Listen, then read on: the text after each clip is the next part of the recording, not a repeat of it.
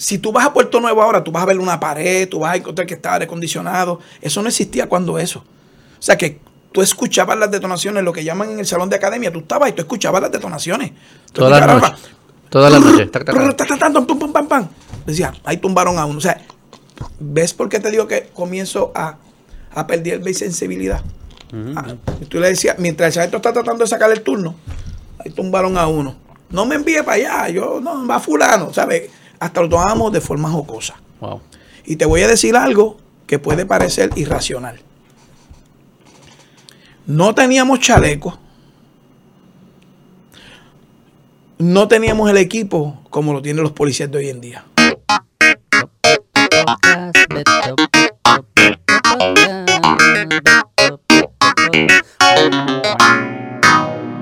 Vamos.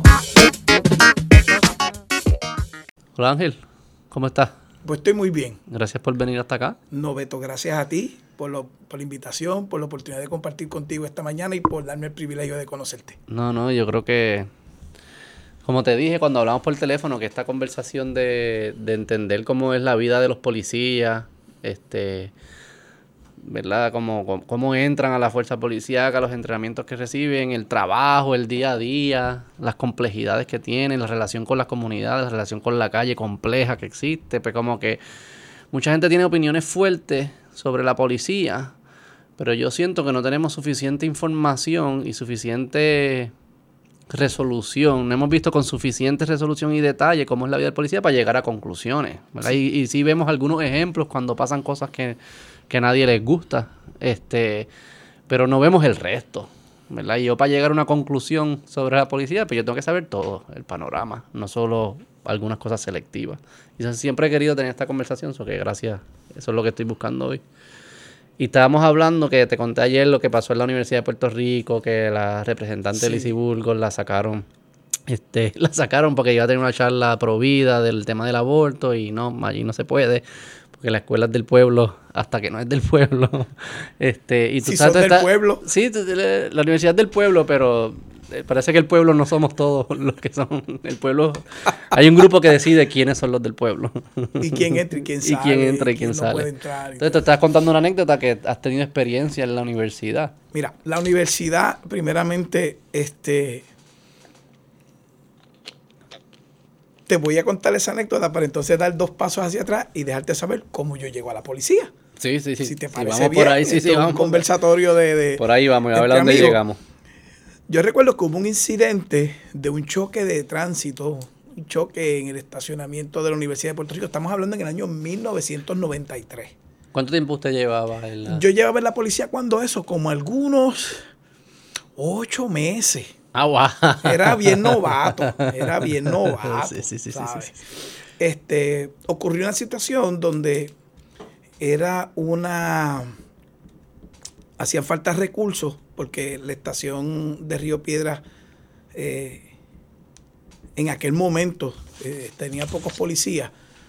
Y entonces los que trabajamos en el área de San Juan, particularmente yo trabajaba, estaba asignado al precinto de Puerto Nuevo, el 282 y nos enviaron en el turno de 4 de la mañana a 12 del mediodía a hacer lo que se conoce como un refuerzo. Para colaborar en, el, en, la labor de prevención del casco de Río Piedra y, demás. Lo cierto es que Puerto Nuevo, en aquel momento, se caracterizaba por, por salir a la calle en un turno 4 a 12, pues 8, 9, 10 patrullas, y eso es un montón de gente. Claro, Puerto Nuevo, de nuevo, es un área grande, tiene centro médico y tipo de cosas. Pues esa gente me dice, pues ustedes van para Río Piedra. Ustedes me refiero a que era el compañero Rivera, este, que está en Estados Unidos, ya está fuera de, la policía, está haciendo otras cosas. Este, y este servidor. Eh, y yo no conocía mucho de Río Piedra, eh, realmente, porque yo soy de Aguas Buenas. Eh, ahora resido en Sidra, este, y no tenía mucho vínculo con la zona metropolitana. Yo, no era, yo no era un chamaquito jangueador, tú sabes, de esa es la realidad. ¿Sabes? Este, y yo vine a conocer la zona metro realmente cuando, cuando fui policía. Esa es la verdad. Bueno, pues el asunto es que pues llaman de una querella y el sargento de Río Piedra eh, nos pregunta, ¿ustedes saben llegar a la, a la Yupi, verdad? Que es como comúnmente se le conoce. Y bueno, sí, yo, yo lo sabía. Y, pues mira, yo voy a necesitar tu ayuda. y me dice, yo necesito la ayuda de ustedes. Hay que investigar un choque allí. Esto es un accidente, era lo que se llamaba. Pero es sencillo, el sargento decía, es algo sencillo. Pues, pues algo sencillo, claro, podemos investigar. Yo era relativamente novato, pero ya tú tenías algún grado de, de conocimiento y experiencia en investigar el choque. Bueno, pues resulta ser que llegamos allí, este, estamos buscando a la guardia universitaria, un representante de la guardia universitaria para que nos guíe al sitio y demás. En lo que nosotros estamos buscando esos cuatro jóvenes, que si tú me preguntas ahora quiénes son, si los recuerdo, en lo absoluto, sé que eran cuatro jóvenes varones, Pelú, eran pelú. Eh, no, fíjate, no. No, no eran pelú. Innecesario, eso fue innecesario. Pero, pero en honor a la verdad, tenían una, una, eso sí recuerdo, tenían unas camisas alusivas, ¿verdad? A, a, don Pedro Elvisus Campos, persona que, paréntesis, yo admiro mucho porque la historia es la historia. Claro. este, Y, y, y si nos salimos del contexto político, este, patriótico, que lo respeto, conocer la vida de don Pedro Elvisus Campos mm. eh, eh, es interesante. Una vida digna de aprender. Digna de, aprender. De conocer, celebrar sus cosas. Correcto. y, yo siendo de Aguas Buenas me enteré cuando bien joven, tenía como algunos 12 o 13 años, y perdón este gran paréntesis, pero para contextualizar. Esos son los podcasts, para los paréntesis. Este, mi abuelo, mm. mi abuelo por parte de papá, este, me enseñó dónde vivió don Pedro Elvisus Campos en un momento dado de la vida y resultó ser que era bien cerca de una escuela elemental donde yo estudié. ¿En Aguas Buenas? En Aguas Buenas, en un periodo de tiempo cortito. Así que siempre, eh, a medida que fui creciendo, ¿verdad? Y uno va a la universidad, uno estudia. Yo me considero una persona que leo mucho. Mm. Me gusta leer, me gusta la lectura. Y me gusta la lectura eh, no necesariamente electrónica, aunque sabemos que eso es lo que hay, pero bueno. Así que conocí un poquito de la vida de don Pedro Elviso. Pues recuerdo, volviendo al tema, que había un joven que tenía una camisa con un logo eh, de don Pedro Albizus Campos. Y me dice, ustedes no pueden entrar aquí. Y yo le dije, joven, nosotros venimos a investigar un, accidente. Este, de verdad, vamos a entrar. ¿Ok? Entonces, eso fue, este diálogo fue ellos de pie y nosotros dentro de la patrulla. Beto, estamos en una patrulla, o sea, no estamos en un carro privado, no vestimos de civil, estamos debidamente uniformados con nuestras credenciales, placas. Y me dice, ¿de verdad tú vas a querer entrar? Y yo le dije, esto cambió el juego. Y yo me bajo de la patrulla. No hubo palabras sueces ni de parte de ellos ni de parte nuestra, en honor a la verdad. Pero yo me le quedé mirando fijamente. Él era como el, vamos a decir así, como el líder de, esos, de ese grupo de cuatro. Y yo le dije, yo vengo a resolverle un problema a un compañero o compañera de ustedes, pues yo no sé quién es. Debe ser un estudiante. Si tú no me dejas entrar, yo me voy a ir. Y yo no voy a investigar el choque. Y la persona que sea, que a lo mejor un compañero o compañera estudiante, va a pasar un mal rato. No, pero sí. Entonces, ahí como que cambió el juego, pero de una forma drástica, rápida. No, pero si es así, yo no sé, le dije, yo no sé a quién yo vengo a buscar aquí de verdad, y lo que venimos a buscar, venimos a investigar un choque. Así le dije, pero bien natural, en un conversatorio bien natural. Mi compañero estaba molesto. Aquel tenía este, eh, una paciencia de hilo dental. O sea, estaba bien, bien molesto. Bueno, logramos identificar un guardia de, la Guardia Universitaria, valga la redundancia, nos hizo señas. Es aquí, fuimos, mira, un. Y ya un choque. Un choque, ni herido, nada. Era cuestión de llegar ahí. un choque normal. ¿Qué edad tú tenías? ¿Qué edad era Yo tenía 24 años. Sea, que estaba hablando con un par tuyo. Sí, sí, yo estoy hablando con chamaco. De tu misma De, mi, más o menos de mi misma Cuatro años de Es más, quizás yo un poquito mayor. Quizás, quizás. Exacto. Quizás, ¿verdad? Partiendo de la premisa, pues que ya uno a los 22, 24 años ya tú estás fuera de la universidad. Sí, pero por ahí no era... Pero, había algo así. No era un viejo o un niño. No, para nada. ¿Y tu compañero era mayor? Mi compañero era mayor. Mi compañero era mayor. Era mayor que yo, tenía como algunos 32, 34 años este, ya conocía eh, la zona metro, porque si mal no recuerdo, creo que era de Camuy. De verdad, ¿sabes? Estamos hablando de muchos años. Pero. ¿Cómo ustedes los entrenan para atender esas situaciones? Mira, Beto. ¿Cuál, es el, modus operandi ahí? Aquí hay, aquí hay, aquí hay periodos históricos. Aquí hay periodos históricos. Yo entro en la policía el primero de abril de 1992. es que yo juramento. En aquellos años, entrar a la policía, pues tú entrabas con 18 años. Mm. No te exigían ningún grado académico, no te exigían nada. ¿Qué era? Era simplemente... Quiero ser policía. Ya. Quiero ser policía. Obviamente tú ibas al cuartel general, este, te tallaban. ¿Qué es tallarte? Pues te pesaban, te medían y tú tenías que cumplir con ese estándar inmediato. ¿Qué estándar? Estándar de estatura. Exacto. ¿En serio? 5'7, en aquel momento 5'8, una cosa así. Y el peso proporcional a la estatura. En una tabla que ellos tenían allí. Que era una tabla bien similar a, las que se utilizan en las Fuerzas Armadas. Mm. ¿Ok? Pero era pura física, física y físico básico. una estatura y cierta proporción de peso. Correcto. Entonces, yo recuerdo que yo estaba sobrepeso para, para lo que ellos me pedían, como algunas 18 libras. Él me miró y me dijo, un, sargento, me acuerdo cómo era, sargento Cabello, que creo que ya murió. Me dijo, Jibarito, porque como yo dije que era de aguas buenas, pues, Jibarito, ¿tú quieres ser policía? Y yo le dije, yo estoy aquí para eso. Este, entonces él vio mi expediente, o sea, la solicitud, y me dijo, ¿tú estás estudiando en la universidad? Yo le dije, sí, yo estudio, eh, y que estaba estudiando en la Universidad del Turabo. ¿Qué estudiaba? Estudiaba administración de empresas. Mm. Este, entonces, pues, me dio con meterme a la policía, pues por muchas razones que te las voy a dejar saber abiertamente. Este, entre ellas, pues, quería superarme. Este, me gustó. Yo desde pequeñito, pues, estuve en la, en la, en la Liga Atlética Policiaca. Mi papá, que en paz descanse, eh, fue militar toda su vida, estuve en la Guardia Nacional y demás. Por alguna razón, yo estimo que fue una, una, una razón divina, una razón de Dios, este, yo tomé el examen para las Fuerzas Armadas y fracasé las tres veces. No me preguntes por qué. ¿Es un examen escrito? El examen escrito para las Fuerzas Armadas, lo que llaman el ASPAP, una cosa así. Mm. Este, y eso fue bien frustrante para mí. Fue frustrante para mí porque yo quería demostrarle a mi papá que yo tenía talento para hacer algo similar a lo de él. Si tú me preguntas ahora si, hubiese, si me hubiese puesto en esa posición, no, porque ya tengo 57 años, ya la vida me, enseñó otras cosas. Pero que tú querías demostrar Pero yo quería demostrarle a mi papá que, yo quería hacer algo similar a lo de él. Pues mm. como no, que no podía ser soldado porque no pasé el examen, aunque nunca me lo dijo, yo pienso que eso él le frustró. Nunca mi mm. papá me lo dijo. No, recuerdo que lo hayamos conversado. Mm. Mi papá era una persona de mucho carácter. Mi papá era una persona eh, muy trabajadora conjuntamente con mi mamá. Mm. Este, nosotros somos una familia de cinco hermanos, tres varones y dos féminas. Y a pesar de todo eso, salimos todos adelante y profesionales. Tú sabes. Este, mi papá era obrero de construcción, era plomero. Sus últimos años, hasta donde murió, trabajó casualmente en la Universidad de Puerto Rico, pero en la Estación Experimental Agrícola. Este, como obrero. ¿Y él tenía ciertas expectativas para ti que tú sentías? Sí, yo sabía que él, como hijo mayor, él, tenía, él, había puesto muchas, muchas cosas en mí, mm. ¿me entiendes?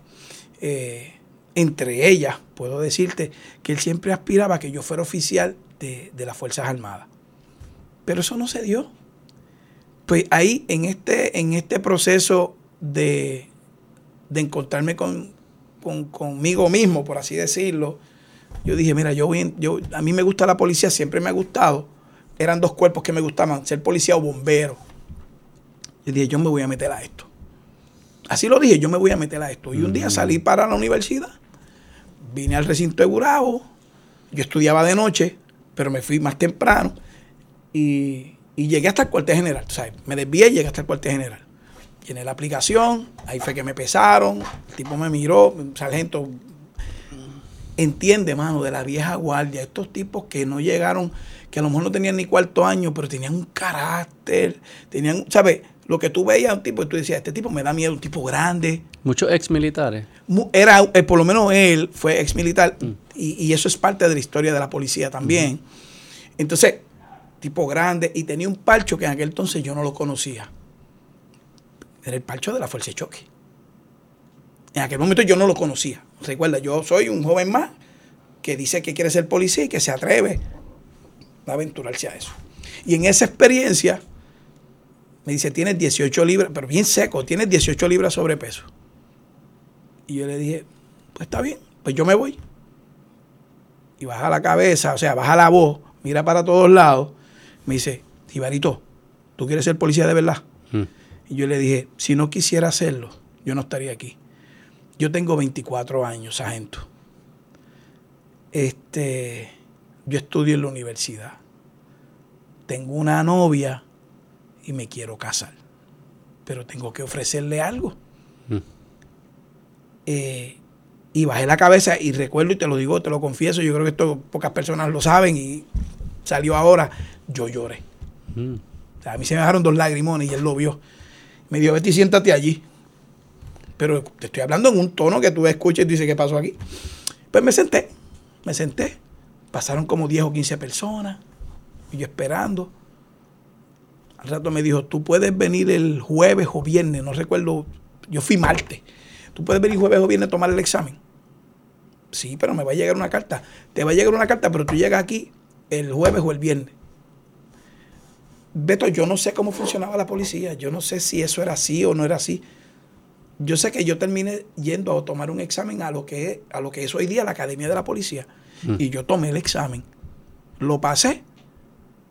Inicié el proceso de ordinario, pues el proceso de, examen físico, de, el examen psicológico, el examen, eh, examen físico, examen psicológico y la investigación. Esos eran los tres, perdóname Beto, esos eran los tres eh, exámenes que en aquel momento por lo menos yo pasé. Yo no le había dicho nada a mi papá y a mi mamá. ¿Sabes? Ya ellos me consideraban adulto, yo vivía en mi casa, pero no le dije nada. Hasta que el, me acuerdo como ahora, el guardia Casillas, no sé si ya murió, trabajaba en el distrito de Aguas Buenas. Y el guardia Casilla me conocía a mí porque yo estuve como chiquitillo en la Liga Atlética Policía, que él era un veterano. Mm. Y conocía a mi papá, a mi mamá, eh, particularmente a mi papá, porque mi abuelo tenía equipo de béisbol en un momento dado de la Coliseba. Mm. Y los Guzmanes pues eran conocidos eh, por esa parte. Por parte de mami era porque mi abuela tenía un restaurancito de estos chichorritos de, de, pueblo, donde todo el mundo iba a almorzar y se comía bien y demás. Así que por esa, por esa parte fue que me, me conocieron. Y cuando llega ese guardia a casa, yo había llegado de la universidad y le dice a papi que lo conocía a Papo. Y casi papi le dice, yo estoy escuchando, yo estoy en el cuarto, pero yo estoy aterrado. Con 24 años yo estoy aterrado porque como yo no dije a papi ni a mami, me dice, quiero hablar contigo, Papo, de tu hijo. ¿Y de quién, hijo mío? ¿De cuál? De Papo, el mayor. Y papi sabía que yo estaba en, casa, ¿me entiendes? Entonces, pues nada, fueron al balcón, eh, ahí llamó a mami, y el Casilla siempre era una persona bien pasiva. Le decía, yo no sé mm. si tu hijo te dijo o no te dijo. Pero yo tengo aquí, yo estoy investigando porque él quiere ser policía. Entonces yo recuerdo que papi me llama, yo estoy escuchando la conversación, yo estoy en el cuarto con la puerta abierta, pero estoy escuchando la conversación. Y, y, a pesar de todo, yo tenía mucho respeto por mi papá, ¿sabes? Yo, yo respetaba a mi papá, tú sabes. Este, y yo recuerdo que papi me miró y me dijo, ¿tú quieres ser policía? Yo le dije, sí, pai. ¿Estás seguro? Y yo le dije, sí, pai. Y mami lo que me dijo fue, Dios te bendiga. Y ya. Ya. Eso, que yo esperaba otra cosa. ¿Qué tú esperabas? Quizás yo esperaba que, mi papá me dijera, pero ¿cómo que para la policía? Que mi mamá dijera que no. Este, todo lo contrario. Así que inicié ese proceso de adiestramiento en la academia ese primero de, abril. ¿Qué les enseña? Pero primero, los exámenes que tomaste, ¿qué es lo que están tratando de medir? Pues mira. No sé si eso ha cambiado, me imagino que No, eso ha cambiado muchísimo. yo te puedo decir, porque dentro de mi historia profesional policial, te puedo decir que soy bendecido porque yo llegué a la Academia de la Policía en el 1999 ya como sargento. Y yo estuve en la Academia de la Policía hasta que me retiré. Ok y, y, te puedo hablar de la academia. Son los que entrenan o los que validan. Sí, te puedo hablar de la academia. Entré bajo el concepto que era el Colegio Universitario de Justicia Criminal. Este concepto viene o provino de, una legislación que hizo el gobernador en aquel momento, eh, Pedro, el doctor Pedro Rosselló González, buscando profesionalizar la policía este, se crea el Colegio Universitario de Justicia Criminal, que de antemano, antes, pues, yo te diría que algunos años, quizás algunos cinco años antes, ya se había hecho un acuerdo de, de formación con el colegio, lo que se conoce como John Jay College, que es un colegio de bastante prestigio en la ciudad de Nueva York, eh, que trabajaba precisamente con la formación policial. Mm.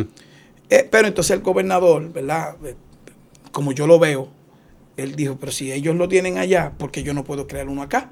Y ahí es que nace el Colegio Universitario de Justicia Criminal de la Policía de Puerto Rico y deja de ser academia, pero ¿por qué razón? Bueno, pues porque ya el policía que entra a partir de, esos años, estamos hablando después del 93, 94, 97, te mentí, desde el 97 fue que se formó el colegio. Pues podían entrar tres cadetes, tres tipos de cadetes. El que tenía estudios universitarios, el que no tenía estudios y el policía municipal. El policía municipal iba a Villalba. Ese tomaba un adiestramiento, estaba, cumplía con el programa de adiestramiento, el currículo de adiestramiento, estaba seis meses, siete meses, y se enviaba a su municipio. El cadete que llegaba sin grado académico iba para Gurabo. Ese cadete iba a estar de un año a nueve meses o de nueve meses a un año en la academia. ¿Por qué? Porque iba a tomar unas clases como si estuviera en la universidad con, con el propósito de llevarlo a un grado. Que son como teorías. Conducente, correcto, de grado asociado. ¿Teorías de qué? ¿Qué, dime lo específico. Específicamente, mira, español, matemática, inglés, que es lo que se da en la universidad. Pero todo lo que tiene que ver con derecho penal, derechos civiles, procedimiento criminal, operaciones eh, vehiculares, eh, intervenciones de tránsito, armas de fuego, defensa personal. En un salón de clase. Eso es en un salón de clase y con escenarios prácticos también. Okay, okay, O sea, que el, y que pasó en mi tiempo también. O sea, en mi tiempo, en los 90, pues no había quizás una estructura como la que te estoy mencionando ahora, pero sí había elementos prácticos. ¿Cómo se hacía antes? Eh, cuando yo estaba, teníamos, por ejemplo, la clase de tránsito, para darte un ejemplo hipotético, y en esa clase de tránsito, pues te llevaban a una patrulla afuera, nunca corrías esa patrulla, cómo es pedir un boleto, cómo tú ubicarte frente a un vehículo. Pero en la calle, con, aprendiendo de otro. no, no, no, no, en la academia. Ah, simulación. Simulación, todo el tiempo fue simulación. Eh, entonces, obviamente, no tuvimos calle. O sea, esa experiencia de calle no la hubo. Nos graduamos y salimos a la calle. Y una vez te gradúas y sales a la calle, ¿Eres lo mismo que cualquier otro? ¿O hay como en los que están en la calle hay una jerarquía? Los novatos le tocan esto, los más experienciados le, toma, le toca esto. Sí, aunque, no, aunque es algo que no está escrito necesariamente. El que lo maneja. Pues obviamente siempre va a haber un supervisor. Y ese, eh, eh, la policía funciona en una estructura de rango. ¿Ok? El rango por el que tú comienzas es el rango de cadete. Todo el mundo empieza por ahí. ¿Tú, mm. ¿Cuál es tu rango? Cadete. Luego pasas el adiestramiento conforme a la ley, tú pasas el adiestramiento, te certificas, ¿verdad? Como, como agente del orden público, conforme a la ley. Eres agente. En aquellos años no existía esa frase de agente, lo que existía era el guardia. Ah, sí. Cadete y después guardia. Cadete y después guardia. Okay. A partir de la ley de la policía de 1996, es que entonces se reestructura esa jerarquía y entonces salen o, se nombran pues cadetes y agentes. Y es lo que tenemos hasta el día de hoy. ¿Y cuál es la diferencia práctica de ser un cadete y ser un agente? Pues, como te expliqué, el cadete es, un, es un, una persona que está en periodo de adiestramiento, que está en proceso de adiestramiento. Y le dan menos responsabilidad. Tienes menos responsabilidad, estás en la, en la academia, este, estás estudiando, estás aprendiendo. Pero una vez sale a la calle, ¿sigue siendo cadete o se convierte agente? Ya, ya tú ah, sales a la calle, incluso te cambia tu uniforme. Ya eres agente. Ya eres agente. Entonces, por ser agente, pues tienes una responsabilidad como la tiene el agente que tiene 30 años. Pero eso es lo que te iba a preguntar. Entre los agentes, ¿no también, también existe una jerarquía diciendo, mira, este tipo lleva 15 años, tiene más experiencia, vamos a enviarlo para acá y esto es pues, las cosas más fáciles, vamos a dárselo al novato, ¿no? Yo no, voy a, yo no te voy a decir las cosas más fáciles. Pero sí te voy a decir que por lo menos en Puerto Nuevo, ¿verdad? Y siempre admiro esa experiencia. Los supervisores que habían te ubicaban con los, con los veteranos. Lo que aprendías de ellos. Claro. Oye, a mí me tocó un policía veterano, hmm. Que tenía seis años en la policía. Y tú dices, pero ahí tenemos seis años. Pues, seis años en Puerto Nuevo, hermano, en aquellos años. Era un similar a 10 o 15 años en cualquier lugar. Mm. De hecho. Porque hay lugares que aprendes demasiado rápido. hay, tantas, hay tantas situaciones. A eso iba. Mm. De hecho, en aquellos años, cuando. Es más, cuando yo llegué a Cagua en, en traslado, me dieron, ¿de dónde tú vienes? Me acuerdo el coronel Rubén Olambay me pregunta, Guzmán, ¿de dónde tú vienes? Yo, señor, yo vengo del precinto de Puerto Nuevo. Chacho, tú eres un gallo castado.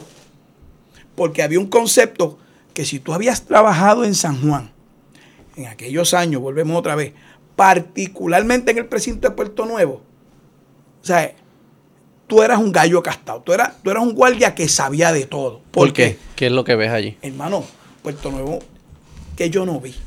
Vamos a hablar. eso quiero ver, quiero ver, entrar en detalle. Hazme cuento. Beto, yo vengo del campo. Mm. Yo vengo de una familia con una formación. Yo vengo con una familia, de una familia que profesaba y profesa una fe.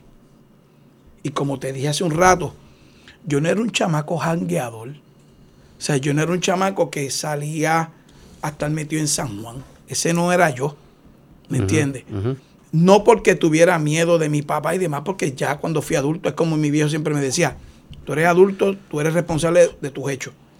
Era que no era mi estilo, ¿me entiendes? ¿Sabes? No era, no era mi personalidad. Yo nunca había visto un asesinato. Yo no había visto un muerto. Yo no había visto un cadáver, vamos, para ser más práctico, un cadáver. Más allá de ir a una funeraria. Y mi primer día, primer día, 2 y 45 de la tarde primer día de trabajo en Puerto Nuevo. Yo voy a rendir, porque se utiliza una, jerga que la comparto contigo. Cuando te, tú escuchas que un guardia dice, mira, rendiste el servicio, es que tú terminaste. Cuando tú escuchas a un guardia que dice, tomate el servicio, es que va a empezar el turno. Esa es la jerga que, que, ¿verdad? que permea en la agencia. Y otras más que te voy, a, eh, te voy a ir diciendo en el camino para que tú sepas, porque me parece que esta, esta oportunidad eh, eh, nutre, permite eso. Y no es helga negativa, o sea, es, es helga de policía. Así se hablan. O sea, que así es que se hablan, eh, como se habla la, la, helga de la calle, quizás en otros contextos, ¿verdad? en otras organizaciones. Pues resulta ser que yo me, pues yo terminé y yo me voy. Yo escucho que por radio hay unos compañeros que están diciendo eh, que pasen al hospital metropolitano, que llegó un vehículo de motor que tiene este perforaciones de, de impactos de bala y en el interior hay, un, hay una persona muerta. Yo lo estoy escuchando. Yo voy a rendir porque ya mi trabajo, mi turno había terminado. Éramos novatos, estábamos en proceso de aprendizaje en el precinto. O sea, no fue que llegamos a Puerto Nuevo y nos tiraron a la calle. Nosotros estuvimos como una semana que el capitán que estaba allí, que hermano de mi papá, amigo de mi papá, el capitán Eliseo Morán Laguna, hoy retirado, el tipo tenía una mente de policía y él siempre dijo, no, no, ustedes no van para la calle todavía. Yo tengo que enseñarle primero dónde ustedes están. Recuerda, allí habíamos muchachos de toda la isla. Allí había muchachos de Maricao, de las Marías. Nunca habían visto la zona metro, como yo, quizás. Y entonces él dijo, yo no lo voy a tirar en ninguna patrulla para que ustedes se me metan en un punto de droga o se me metan en un sitio que no sepan dónde salir y me los maten. Eso es tener mente y eso yo lo aprendí. Pues, ¿qué pasa? Ese capitán, te digo, era bien amigo de mi papá. ¿Por qué? Porque ellos estaban en la Guardia Nacional juntos. Y bebían ron juntos. Y, eso, su hermano. y así mismo se trataba. Y cuando yo le dije a él que iba a entrar a la policía, él me dijo, cuando te gradúes yo te voy a, te voy a, te voy a arrastrar para Puerto Nuevo. Pero yo no sabía de qué me estaba hablando, ¿me entiendes? Y te voy a hacer un cuento ya mismo bien gracioso, o por lo menos que te va, me vas a entender. Resulta ser que cuando él me dice a mí, ¿para dónde tú vas, Guzmán? Pues no me decía papo, porque obviamente estamos formal. Y yo, yo no le decía tampoco Eliseo. Yo decía, Señor, pues yo voy a rendir. No, no, no. ¿Tú rendiste? Bueno, empecé. Le dijo, me acuerdo cómo era, le dijo a la GETEN, anula eso, vente conmigo. Y me monté en la patrulla. Él como jefe del, del precinto de Puerto Nuevo, pues va a ir a la escena. Es un sitio que se llama Yambele. Yambele está si tú Si tú conoces dónde está el Hospital Metropolitano en Puerto Nuevo, eh, eh, me voy acordando de puntos de referencia, en Santiago Iglesia, en Puerto Nuevo. Eh, ok. Pues este, lo que es ahora el terminal de... de, Martín Nadal... Ah, ah, bajando la cuesta. Bajando la por cuesta. El, por el monte que hay entre... más o menos. Pues, este, las dos estaciones de tren, Martín Nadal y la de pues San Francisco. San Francisco, pues, pues, más o menos está ubicado. Resulta ser que hay un sector allí, más adelante del, hospital eh, que está allí, del hospital metropolitano, hay un sector que le llaman Yambele. Mm. ¿Ok? Pues en ese sector, esa tarde, eh, ocurre una situación donde unos sujetos asesinan a, un, a otro sujeto. Un móvil color crema estaba tomo y demás, pero nunca lo voy a olvidar, pues fue mi primera experiencia. Sí, sí, sí. Eso nunca yo lo voy a olvidar. Y resulta ser que en ese móvil color crema, de Yambele al hospital, es nada. Entonces alguien se montó en ese vehículo, lo trajo hasta frente a la sala de emergencia, que sigue siendo la misma sala de emergencia que está allí en el metropolitano. Dejó el carro literalmente encendido con el cadáver adentro, porque lo, entendió que estaba vivo. Pero realmente estaba muerto. Entonces habían dos escenas. Estaba la escena frente a la sala de emergencia y estaba la escena donde ocurrieron los hechos. Claro. Entonces, el capitán ya con el sargento del turno había enviado personal allá para custodiar lo que se llama custodiar la escena, que es donde originalmente ocurren unos hechos. Pero aquí hay otra escena, porque tienes a un cuerpo con un carro encendido y demás. Y había que custodiar, custodiar esa escena también. Entonces, yo me quedé, te soy honesto, Beto, te soy bien honesto y sincero. Yo veía el carro a la distancia, pero yo no me acercaba. Y el capitán se dio cuenta. ¿Y por qué no te acercaba? Me dio miedo, chico. Me dio miedo. Ay, cualquiera me puede decir a mí. Yo se lo cuento a mis hijos y mis hijos me, la montan. Yo tengo dos hijos ya mayores. Y, pero lo, hacen de una forma, tú sabes, no, no irrespetuosa, sino que me dice contra viejo, pero es que yo, yo también me hubiese, yo le dije, acuérdate, yo tenía 24 años criado, y yo le, hablaba así, le hablo así a mis hijos. Yo estaba criado en la falda de país y demás, y yo no había visto muertos, tipo. Los únicos muertos que yo vi eran los lagartijos que disparaban con un riflecito de perdigones, en un tono jocoso el capitán se da cuenta y me dice, Puma, ven acá, pero con carácter delante de todo el mundo. Y yo como que, ven acá. Y yo llegué y me dijo, te vas a quedar aquí y vas a custodiar esta escena. Lo hizo a propósito. No tenía forma de escaparme, Beto, porque estaba el carro en esta área y ahí estaba el cuerpo dentro del vehículo, en el lado del pasajero. ¿Y qué tenías que hacer ahí? ¿Qué es lo que hace? Velar que nadie tocara nada. Que nadie se lo lleve. Nada.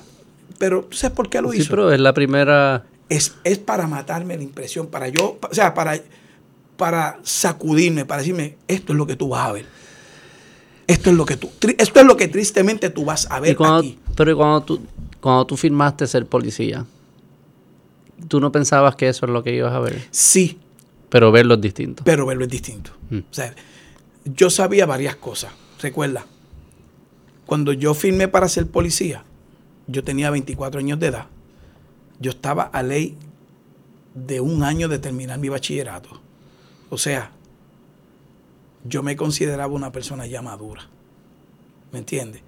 Yo me consideraba una persona que, que tenía rumbo, que, que estaba definido en unas áreas. Mm. Pero nadie había visto un huracán como María y sabíamos lo que era un huracán, pero no sabíamos un María. Pues eso me pasó a mí. ¿Sabes? En la academia te enseñaban fotos gráficas, videos de escenas gráficos, que era parte del adiestramiento. Pero verlo fue distinto. Pero tú estás viendo una película, una foto, tú estás viendo un tipo allí. ¿Y cómo, un ser humano. ¿Cómo uno juega la línea finita entre seguir siendo sensible ante esas situaciones y no perder la sensibilidad de que es un ser humano. Yo la perdí. Eso iba a preguntar, porque parte de la estrategia puede ser, ah, pues pierdo la sensibilidad y ya puedo atender estas cosas. Yo la perdí. Pero posiblemente no es lo que funciona. Yo la perdí. Porque es un balance. Quiero ser sensible, pero a la misma vez poder atender la situación. yo la perdí. Te lo digo mirándote al rostro. Yo la perdí. ¿Ese día o en el tiempo? Con el tiempo. Nosotros llegamos al precinto de Puerto Nuevo, 70 policías nuevos, novatos, todos. Porque en aquellos años eh, Puerto Nuevo tenía una guerra entre residenciales. El precinto de Puerto Nuevo está en un punto bien céntrico, que es la avenida San Patricio, esquina Américo Miranda. Si tú te ubicas frente al, al, precinto, vas a encontrar, aquí está Vista Hermosa, aquí está Santa Elena, que es un residencial pequeño. Al lado está Vista Hermosa, que es un residencial enorme, porque está en ambos lados de la carretera. Detrás de ese residencial estaba lo que se conoce como el Callejón Corea Detrás del Callejón Corea está, porque todavía existe el residencial San Fernando. Y si me vuelvo a ubicar frente al cuartel, mirando hacia este ángulo, un poquito más, bastante allá, está la urbanización Las Lomas. Y prácticamente detrás de la urbanización Las Lomas, en esa área, está el residencial Villa España. Esos residenciales en aquel momento estaban en guerra. Estamos hablando, esto es como de la Roosevelt a la Suiza. ok, imagínate la Suiza. exactamente. Te ubicaste en la Suiza y bajas completo. Y si bajas por la Suiza, que te va a quedar a la izquierda, imagínate el campo de guerra, todo está a la izquierda tuya. Y aquí tú tienes el cuartel. Literal. Entonces, ¿qué ocurre? Tú estás viendo constantemente asesinatos. Diario. Puerto Nuevo era una. Puerto Nuevo era una. Y lo digo con, con respeto y ahora con sensibilidad. Pero Puerto Rico, Puerto Nuevo era una, una carnicería. Eso era todo el tiempo. Eso era todo el tiempo, mano. Yo recuerdo un día. Yo estaba libre. Si sabes dónde está la Suiza Dairy, sabes que al frente está el McDonald's, que todavía está allí. Y al ladito del McDonald's, un poquito más acá, está un church. Todavía están allí. Entre el McDonald's, hacia allá, hacia, hacia Puerto Nuevo, hacia el cuartel, bajando a la San Patricio, hay una calle. Si puedo equivocarme, si es la calle 3SO, puedo equivocarme. Pero esa calle colindaba también con el residencial. A las dos y pico de la tarde hubo una masacre en el residencial. Los sacan del residencial y los cuerpos los tiraron en una guagua pick-up en el cajón y los dejaron en esa calle. Dos escenas más. Los cuerpos aquí y la escena del residencial en lo que la policía de Puerto Nuevo pudo entrar con el capitán Morán y el equipo de trabajo, pudieron entrar al residencial, ya habían personas que habían tirado cloro y le habían pegado la manga donde los ejecutaron. Porque allí había un paredón. Y eso yo lo vi. No me lo puede contar nadie. Donde lo literalmente los colocaban y los asesinaban allí. Una pared. En una pared. Estoy hablando ante, Dios, brother. Eso yo lo vi. ¿Qué año esto? 1993. Ah, o sea, eh, estabas empezando todavía. Yo soy un novato. Yo era un novato. Yo apestaba todavía a salchicha de academia. ¿Qué pasaba por tu mente cuando veías todas esas cosas? ¿Dónde yo me metí? ¿Y por qué hice esto? Porque yo me metí a esto. En esos tiempos todavía. Ah, continúa. Cuando me tocara. Así. ¿Por qué? Porque hubo compañeros míos que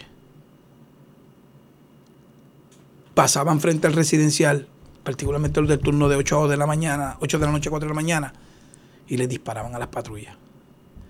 Y yo trabajaba en el turno de 4 a 12. de 4 de la mañana a 12 del día.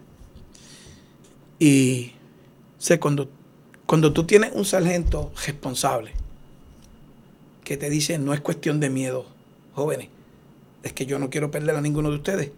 No quiero que nadie pase por la San Patricio frente al residencial hasta que no salga el sol. Y si hay una llamada, nadie va a entrar. Yo voy a entrar primero y entonces los llamo a ustedes. Ah, wow. Es un principio bien militar. Y era un sargento que yo... Ex militar también. No sé si él fue militar, pero por lo menos donde quiera que esté, se retiró como comandante, sargento Rafael Feliciano. ¿Y tuviste compañeros que, que, fue que fueron matados? Sí. ¿Temprano en la carrera también? No, no temprano en la carrera, pero sí. ¿Tuviste cerca alguna situación? Eh, porque estás al principio que, que, me cuentas fue como que llegabas y estabas viendo esta escena y sabías lo que significaban. Sí. ¿Tuviste alguna situación en la cual estabas en acción? Sí. Entre la acción. Sí. Y este fuimos un día a fuimos un día a, quiero tratar de ilvanar la idea. Con calma, sí, sí.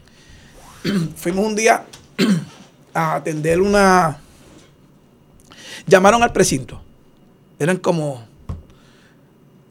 Era un domingo. Y llamaron como a las 4 y 20, 4 y 40, una cosa así. De que habían dos personas muertas eh, en Vista Hermosa. Una llamada anónima.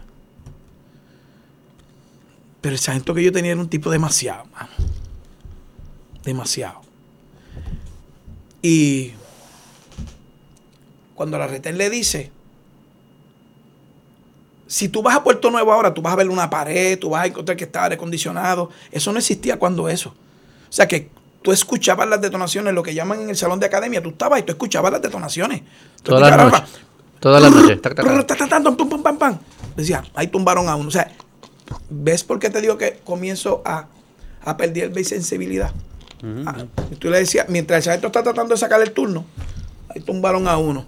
No me envíe para allá, yo no, va fulano, ¿sabes? Hasta lo tomamos de forma jocosa. Y te voy a decir algo que puede parecer irracional. No teníamos chaleco. No teníamos el equipo como lo tienen los policías de hoy en día. Y yo voy a decir algo en este podcast y puede que caiga mal a, esta nueva generación. Yo no voy a yo no voy a medir la valentía de los hombres y mujeres de hoy de esta policía, porque no cabe duda que estamos viviendo tiempos bien violentos. Pero tú entrar a pecho pelado y que de momento tú escuchas y tú estás viendo y tú estás escuchando y tú ves que la patrulla hace tin tan tum eh, con un revólver de seis tiros, pues. Son experiencias distintas, ¿me entiendes? Y te decía que ese día no escuchamos las detonaciones, nada. Esa gente dijo, eh, puede ser una, pues una trampa, muchacho. Esa gente siempre tenía un chofer y no, no es que tenía un chofer por tener un chofer, él lo tenía porque obviamente era el sargento del turno y, y, es lo que él decía, aquí no se puede patrullar solo. ¿Ok? Pues tenía una persona que era de su confianza, veterano igual que él, y le dice a él, vamos a entrar al residencial. Nosotros nos quedamos en el estacionamiento de, de precinto de Puerto Nuevo, que te estoy hablando que es bien cerca, o sea, Beto es a pie tú puedes ir, técnicamente. Y él dejó cinco patrullas ahí. Las cinco del turno y ustedes se quedan ahí. Yo voy a entrar. Llama al centro de mando, porque esto siempre es una. Eh, eh, la comunicación es, vital. Es domingo. Domingo. O sea que no hay. No está todo el mundo trabajando ya a esa hora. Y entonces en ese proceso, pues el sargento dice: Centro, eh, déjame eh, 784 al centro de mando, 1022, sargento, voy a entrar a, a Vista Hermosa, déjame el canal. Cuando tú escuchas que, que lo que te dije ahorita, que es, que es la jerga nuestra. Cuando tú escuchas, déjame el canal, mano, cállate la boca. Hay alguien que va a hacer una intervención y necesita ese radio por si pasa algo, la gente llegue. Y eso es una disciplina. Y, eso tú lo aprendes rápido. Hmm. Deja el canal, es, nadie va a hablar. Solamente va a hablar Beto que está entrando allí. Es una misión. Es una misión, todo el mundo se calla. Ok. Y el sargento dice, voy a entrar. 282 Puerto Nuevo. Adelante, sargento. ¿Dónde te dijeron que estaban los supuestos cuerpos? Sargento, no indicaron. Pues, pues residenciales grandes. Residenciales grandes. El sargento entra con sus luces apagadas, todo. Ahí es que entonces él dice, pues la patrulla, me acuerdo como ahora, la 774 se va para tal sitio, la 7, o sea, no, nos dividió.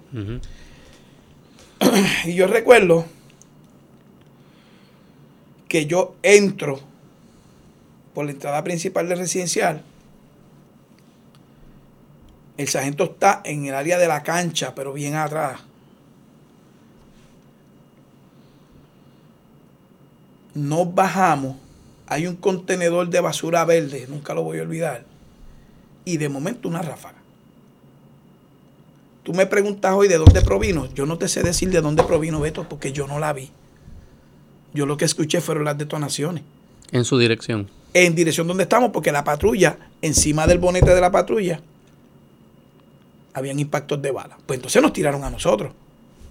No hay que ser meteorólogo para saber si, está, lloviendo o no, si, está, si está cayendo de lluvia yo recuerdo que yo lo que hice es que me meto en ese contenedor con mi compañero, o sea, en una esquina, saco mi revólver, ¿a qué? ¿A dispararle a qué, Beto? Si yo no estoy viendo, no estamos viendo nada.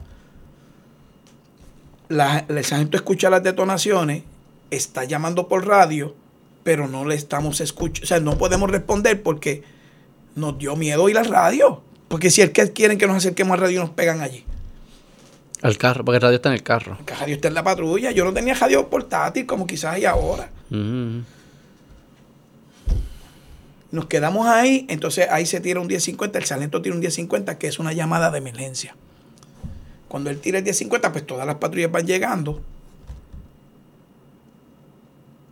La patrulla de Deida y Guzmán me están copiando. O sea, yo, yo te estoy contando esto como si estuviera allí el día de hoy, 30 años después. Y no, yo miraba a Deida, Félix Deida Martínez. Él fue oficial correccional por tres años antes de entrar a la policía. Tenía un poquito, ¿sabes? Tenía, tenía algo de experiencia, de vida con esto. Y yo le decía a Deida, yo no voy a salir de aquí, mano. imagínate esa esquina, el contenedor, pues estábamos ahí. Yo no voy a salir de aquí. Pero cuando empezamos a ver los biombos, las luces, pues, pues, salimos, ya llegó el sargento, ustedes están bien, sí, estamos bien.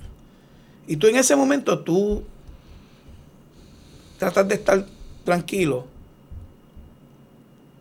y tratas de estar bien,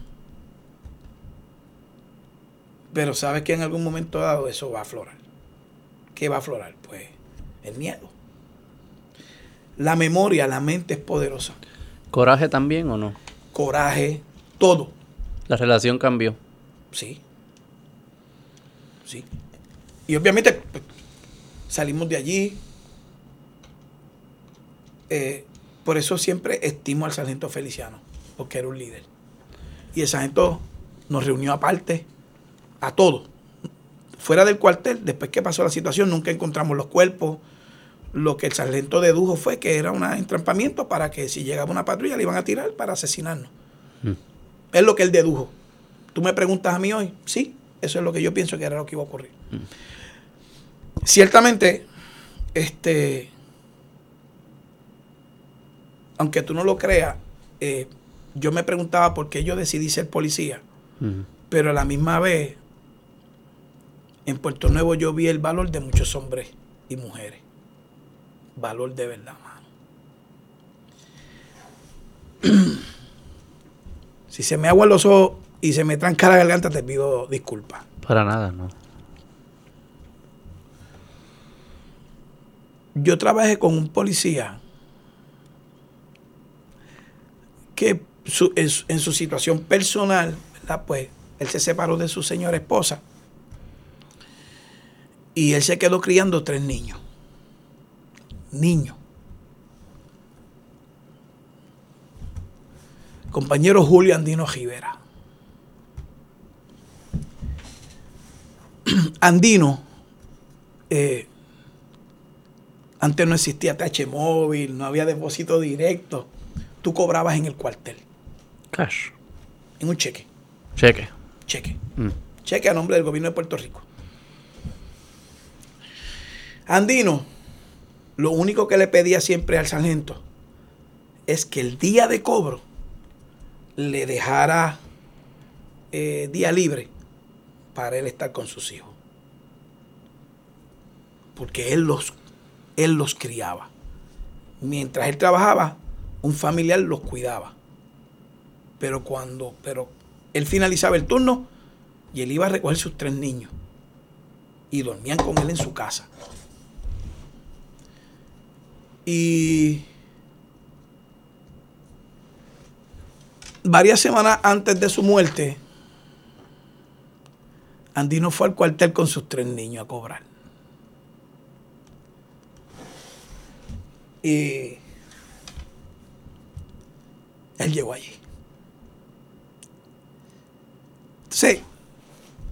él llegó allí y él siempre era bien jocoso, bien jovial y demás.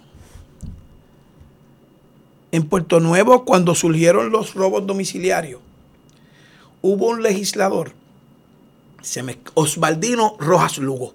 Osvaldino Rojas Lugo. Hacen un robo domiciliario.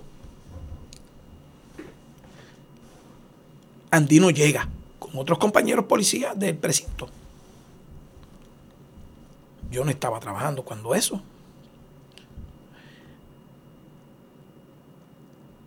Y Andino tuvo el valor, brother, de meterse a esa casa con tres tipos armados con rifles.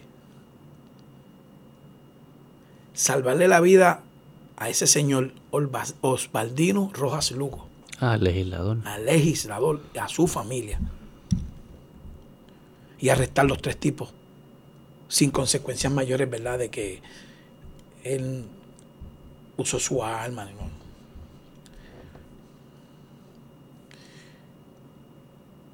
Y yo tuve el privilegio de patrullar con ese, con ese varón. Era joven, era atrevido, pero tenía una astucia de policía que era envidiable. Él siempre quiso ser motociclista. Y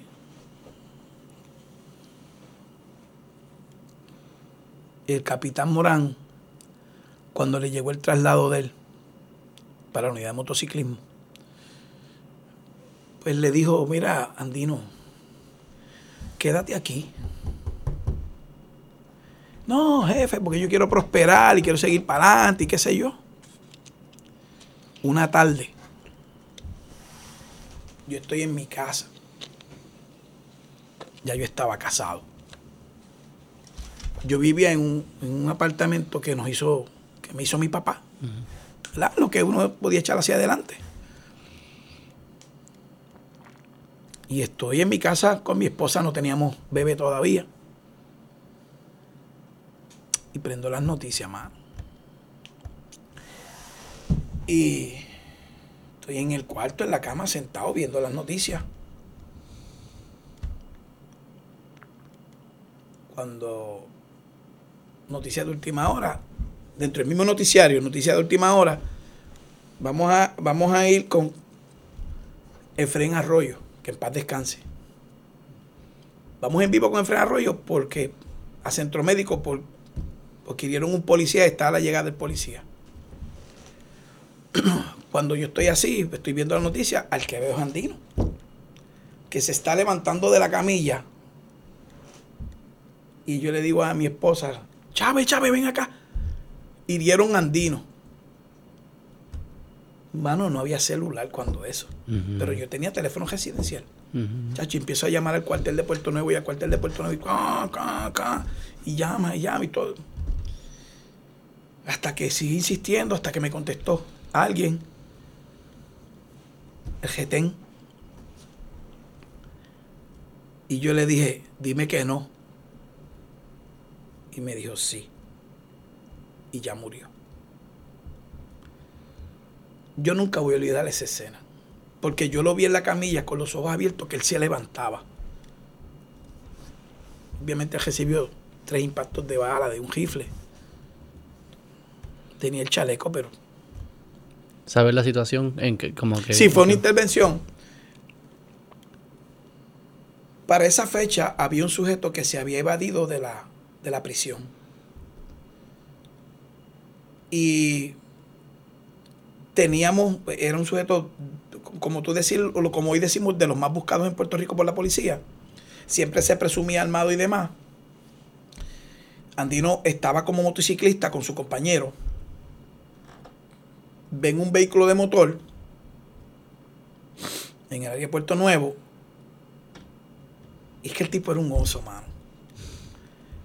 Y él lo ve y sigue, pero le dice a su partner, no, vamos a virar, vamos a virar. Y cuando van a entrar, o sea que van a dar la vuelta, él los madrugó. Porque el tipo sabía que lo iban a... Este no significó mucho para mí, como yo como novato. Beto me enseñó mucho. Me enseñó lo bueno y me enseñó lo malo. ¿Y por qué te digo esto? De que me enseñó lo bueno y lo malo. Porque a veces nosotros decimos, no, hay que enseñarle lo bueno nada más. Enseñarle lo malo. Para que no te tome por sorpresa y no digas, nadie me lo dijo. ¿A qué te refieres con lo malo? Lo malo es las cosas que no debes hacer. Agesta, ocupas dinero, eso es de la persona, haces un recibo y se lo vas a entregar al familiar que venga. Eso no es tuyo. Usaste tu alma, usaste tu alma. Si alguien murió, alguien murió. Pero di la verdad. Mm. Esos son los maestros y los modelos que yo, no puedo hablar por más nadie, que yo tuve en Puerto Nuevo. Tipos jóvenes, tipos atrevidos, tipos que como dicen ahora en el verbo, van a todas. Y esas personas me quitaron el miedo a mí. Y llegó el momento que ya yo no tenía miedo de hacer lo que quería hacer. O sea, ya yo estaba convencido que esta va a ser mi vida de verdad, esto que yo escogí es lo que yo quiero ser. ¿Y por qué seguía? Porque me gustaba. ¿Qué cosa? ¿Qué es lo que te gustaba? Me gustaba servir, mano. Me gustaba el trabajo de policía. Me gustaba sacar de la calle a la gente que estaba haciendo daño, mano. Me gustaba ver una vieja, y no digo vieja de forma despectiva, ver una vieja que tú estás patrullando un 25 de diciembre y te hace seña para que te detenga y darte un platito de arroz con gandula y pernil. Pues yo sé que ustedes están trabajando, pues aquí está. Mm. Me gustaba porque había coinonía entre un equipo de trabajo. Porque tú agajabas ese radio y tú tenías un problema y aparecía todo el mundo. Porque aunque muchas personas no lo crean o lo vean mal, la, policía es una familia. Yo no sé ahora. Yo me fui en el 2012. Mm. Pero yo te puedo decir que tanto en mi servicio en Caguas como en San Juan, te, tú agajar el radio y decir 1050 tengo problemas, tú sabías que alguien iba a llegar. y cuando tú vives eso, tú creas una hermandad. Mm. Mm. Fuerte, parecida a la de los militares también. Sí, sí, sí. Y, y, tú creas esa hermandad con el único propósito de que, Beto, a las 3 de la mañana, a las 2 de la mañana, a 1 de la mañana, somos tú y yo en una patrulla, mano. Sí Yo quiero que tú llegues a tu casa. Yo quiero que tus hijos te vean. Y tú piensas igual. Y nos vamos a cuidar. ¿Cómo nos vamos a cuidar. ¿Cómo cambió tu, tu mentalidad hacia tu profesión una vez te convertiste padre? Muchísimo. ¿En qué aspecto? Yo me convertí papá en el 1997 después de muchas noticias malas. Yo soy creyente.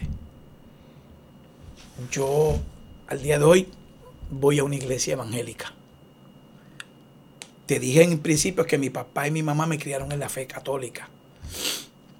O sea, siempre había una semilla del sentido espiritual y del respeto. Así que, cuando mi esposa y yo nos casamos en julio 17 de 1993, eh, hicimos varios intentos y mi esposa no podía quedar embarazada.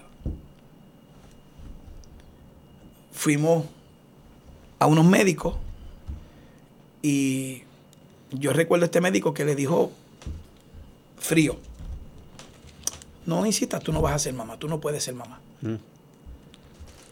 Yo creo que para una mujer que anhelaba ser mamá mm. con unos principios cristianos bien fuertes, eso fue, eso fue bien fuerte.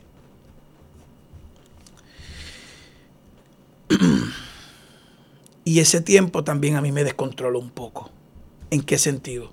Nada de vicio, nada de droga. Yo no soy bebedor, yo no. Pero estaba de aquí como que no es, no es que no estaba bien, no es que no estaba mal, pero como que estaba molesto, tenía coraje. Mm. ¿Me entiendes? Y hasta tenía coraje con Dios. Mm. ¿Resentías la vida? Sí, mano. Mm. Ya yo trabajaba en la división de tránsito de Cagua. Ya yo era sargento de la policía. Porque te quiero compartir que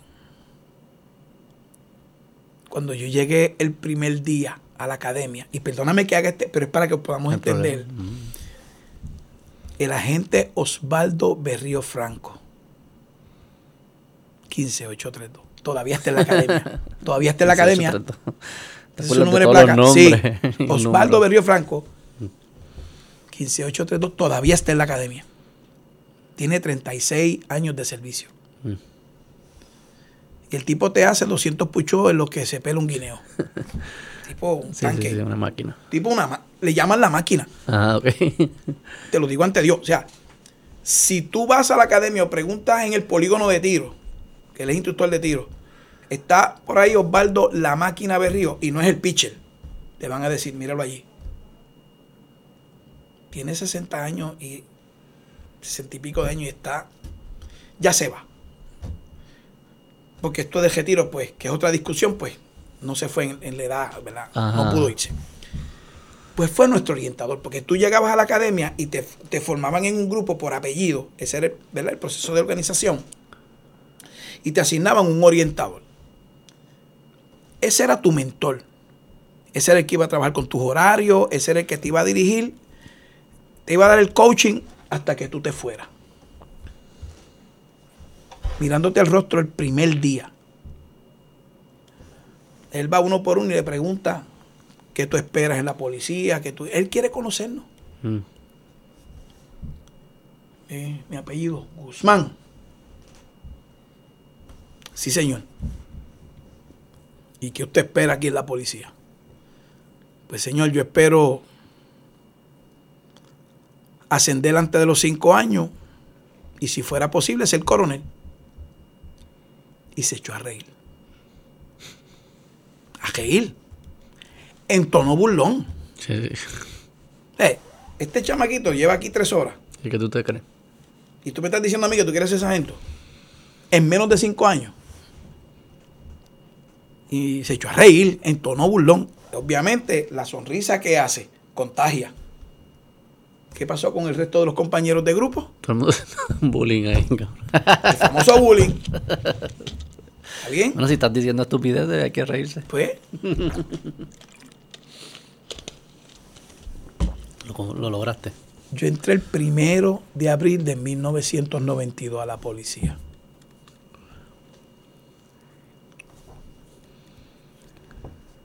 El 23 de octubre de 1996 dieron el examen de ascenso. Yo hice la nota número uno a nivel isla. Y cerré, y, y cuando se cerró lo que se conoce como la lista general, yo hice el tercero. ¿Por qué? Porque estos dos compañeros eran militares, estuvieron en servicio activo y por disposición de legislación federal es lo que se le conoce como los puntos de veterano. Y son cinco puntos que después que ellos terminan el proceso hay que adjudicarlos.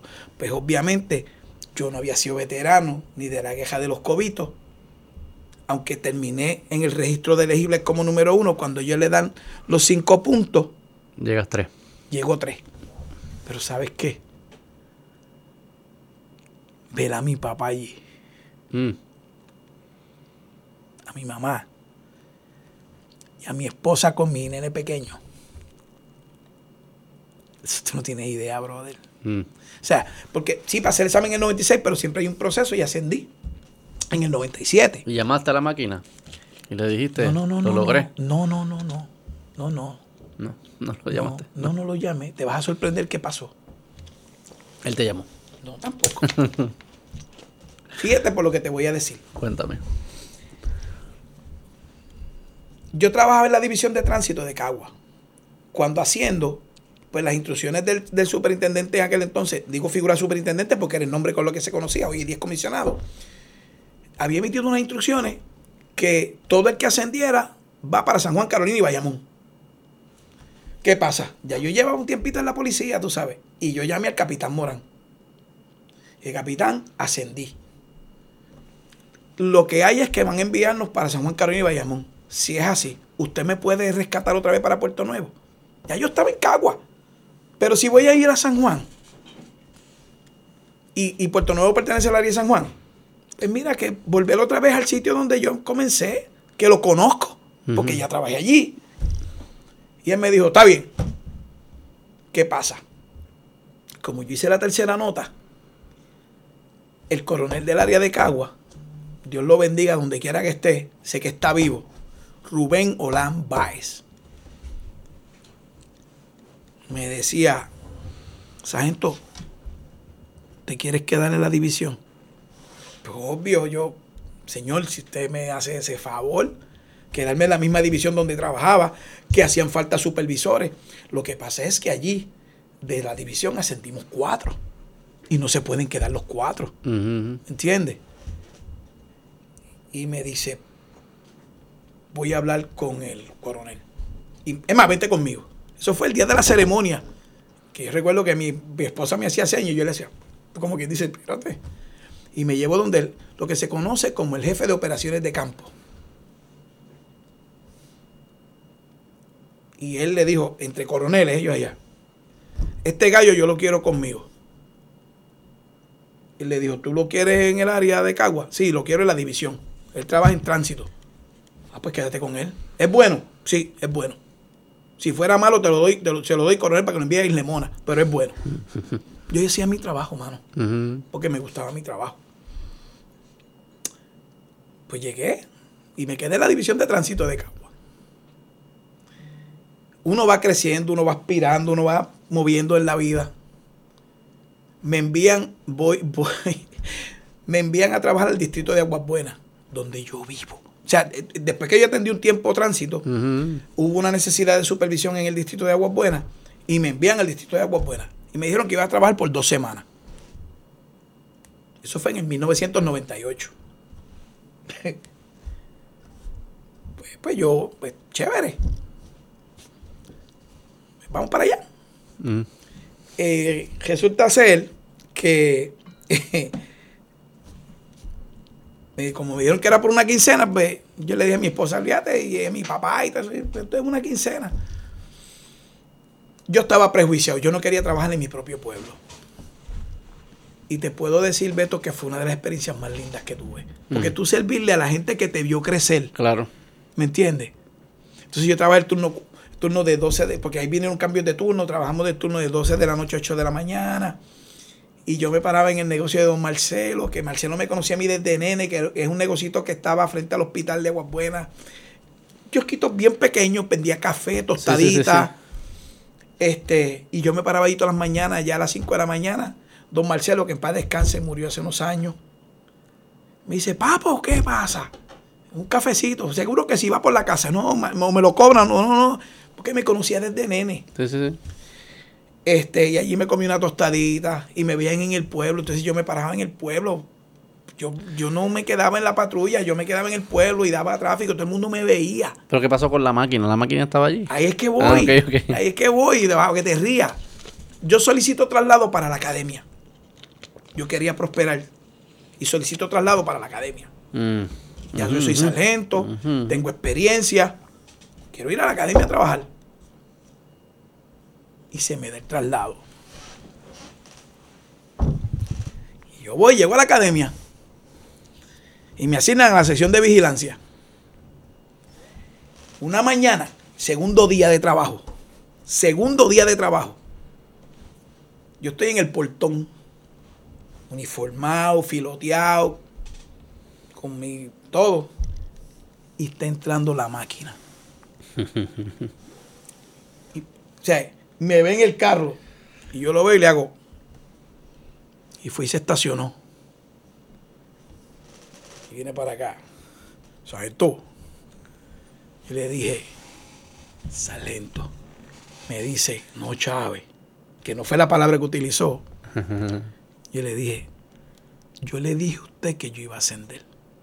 ¿Y cuando usted ascendió? A los cuatro años. Tomé el examen y lo pasé. Me quedé en vigilancia. Tuve la oportunidad de entrar a la facultad. Surgió una oportunidad para dirigir el polígono. Yo no sabía nada de armas de fuego, más allá de lo básico de policía. Pero había un coronel que me dijo, a mí me gusta ese sargento como trabaja, yo lo voy a enviar al polígono. Y yo cuando me entrevistó, yo le dije... ¿Qué es el polígono? El polígono de tiro, donde tú practicas con armas de fuego. Y la Academia de la Policía en Gurabo tiene un polígono de tiro para practicar con sus cadetes y con el personal, con la policía. Y hace falta un director allí porque el que estaba se iba para. A, renunciaba para irse a una agencia federal. Y él me recomendó a mí. Y yo le dije, Sargento, yo no tengo la experiencia. Y me dijo, eso se aprende. Pues el asunto es, pasado ya un tiempo, una mañana yo llego al polígono como a las 10 de la mañana, y están todos ellos sentados. Compañeros Baldo Berrió, Rafael Lugo, están todos sentados, todos sentados. Ya nos conocía, sargento, ¿qué hace por ahí? Y le entrego la carta, porque él estaba de encargado. Y como ya hay confianza, Osvaldo, no le dije ni ver, Osvaldo, léela en voz alta. Hmm. Asignación de nuevas funciones se le asigna Sargento MRM Santiago 8 1868 a ser el director del área de adiestramiento en armas, en uso y armas de fuego. Su incorporación es de manera inmediata. Preséntese al lugar. Mm. Me dijo, Sargento, usted va a ser mi jefe. Así es la vida, le dije.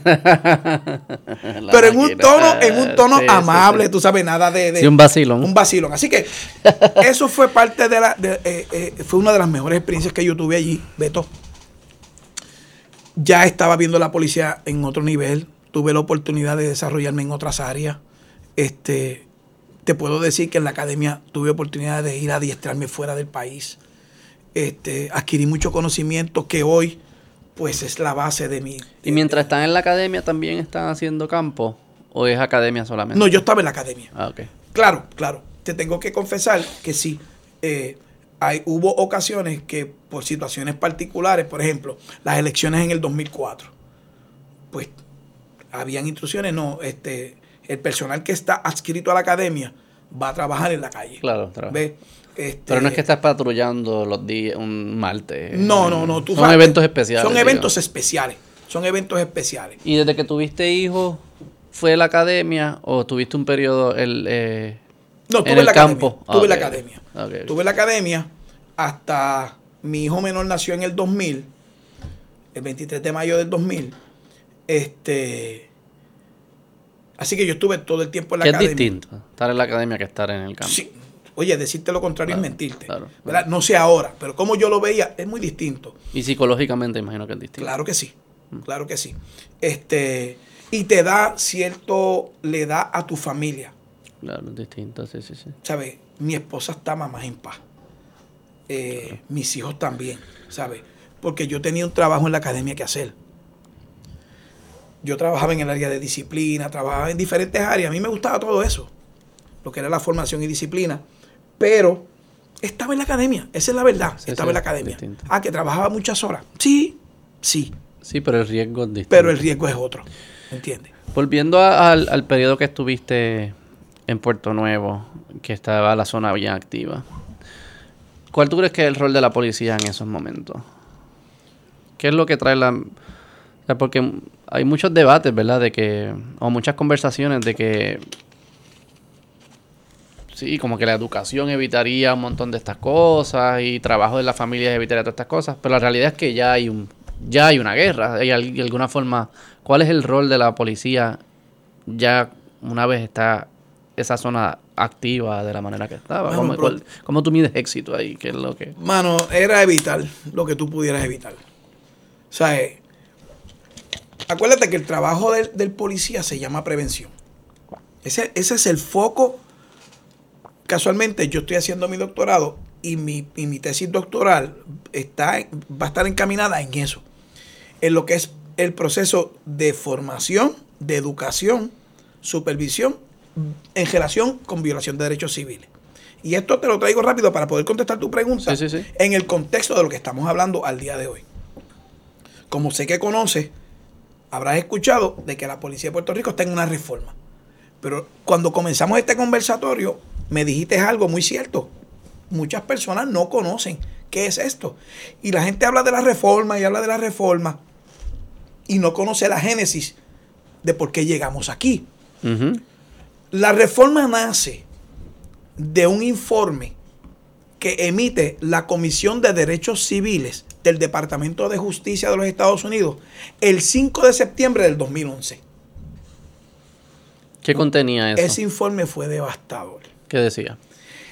A grandes rasgos, ese informe tenía tres áreas de señalamiento, ¿verdad? Tenía más, pero tres en particulares, que hablaba sobre violaciones de derechos civiles en tres áreas.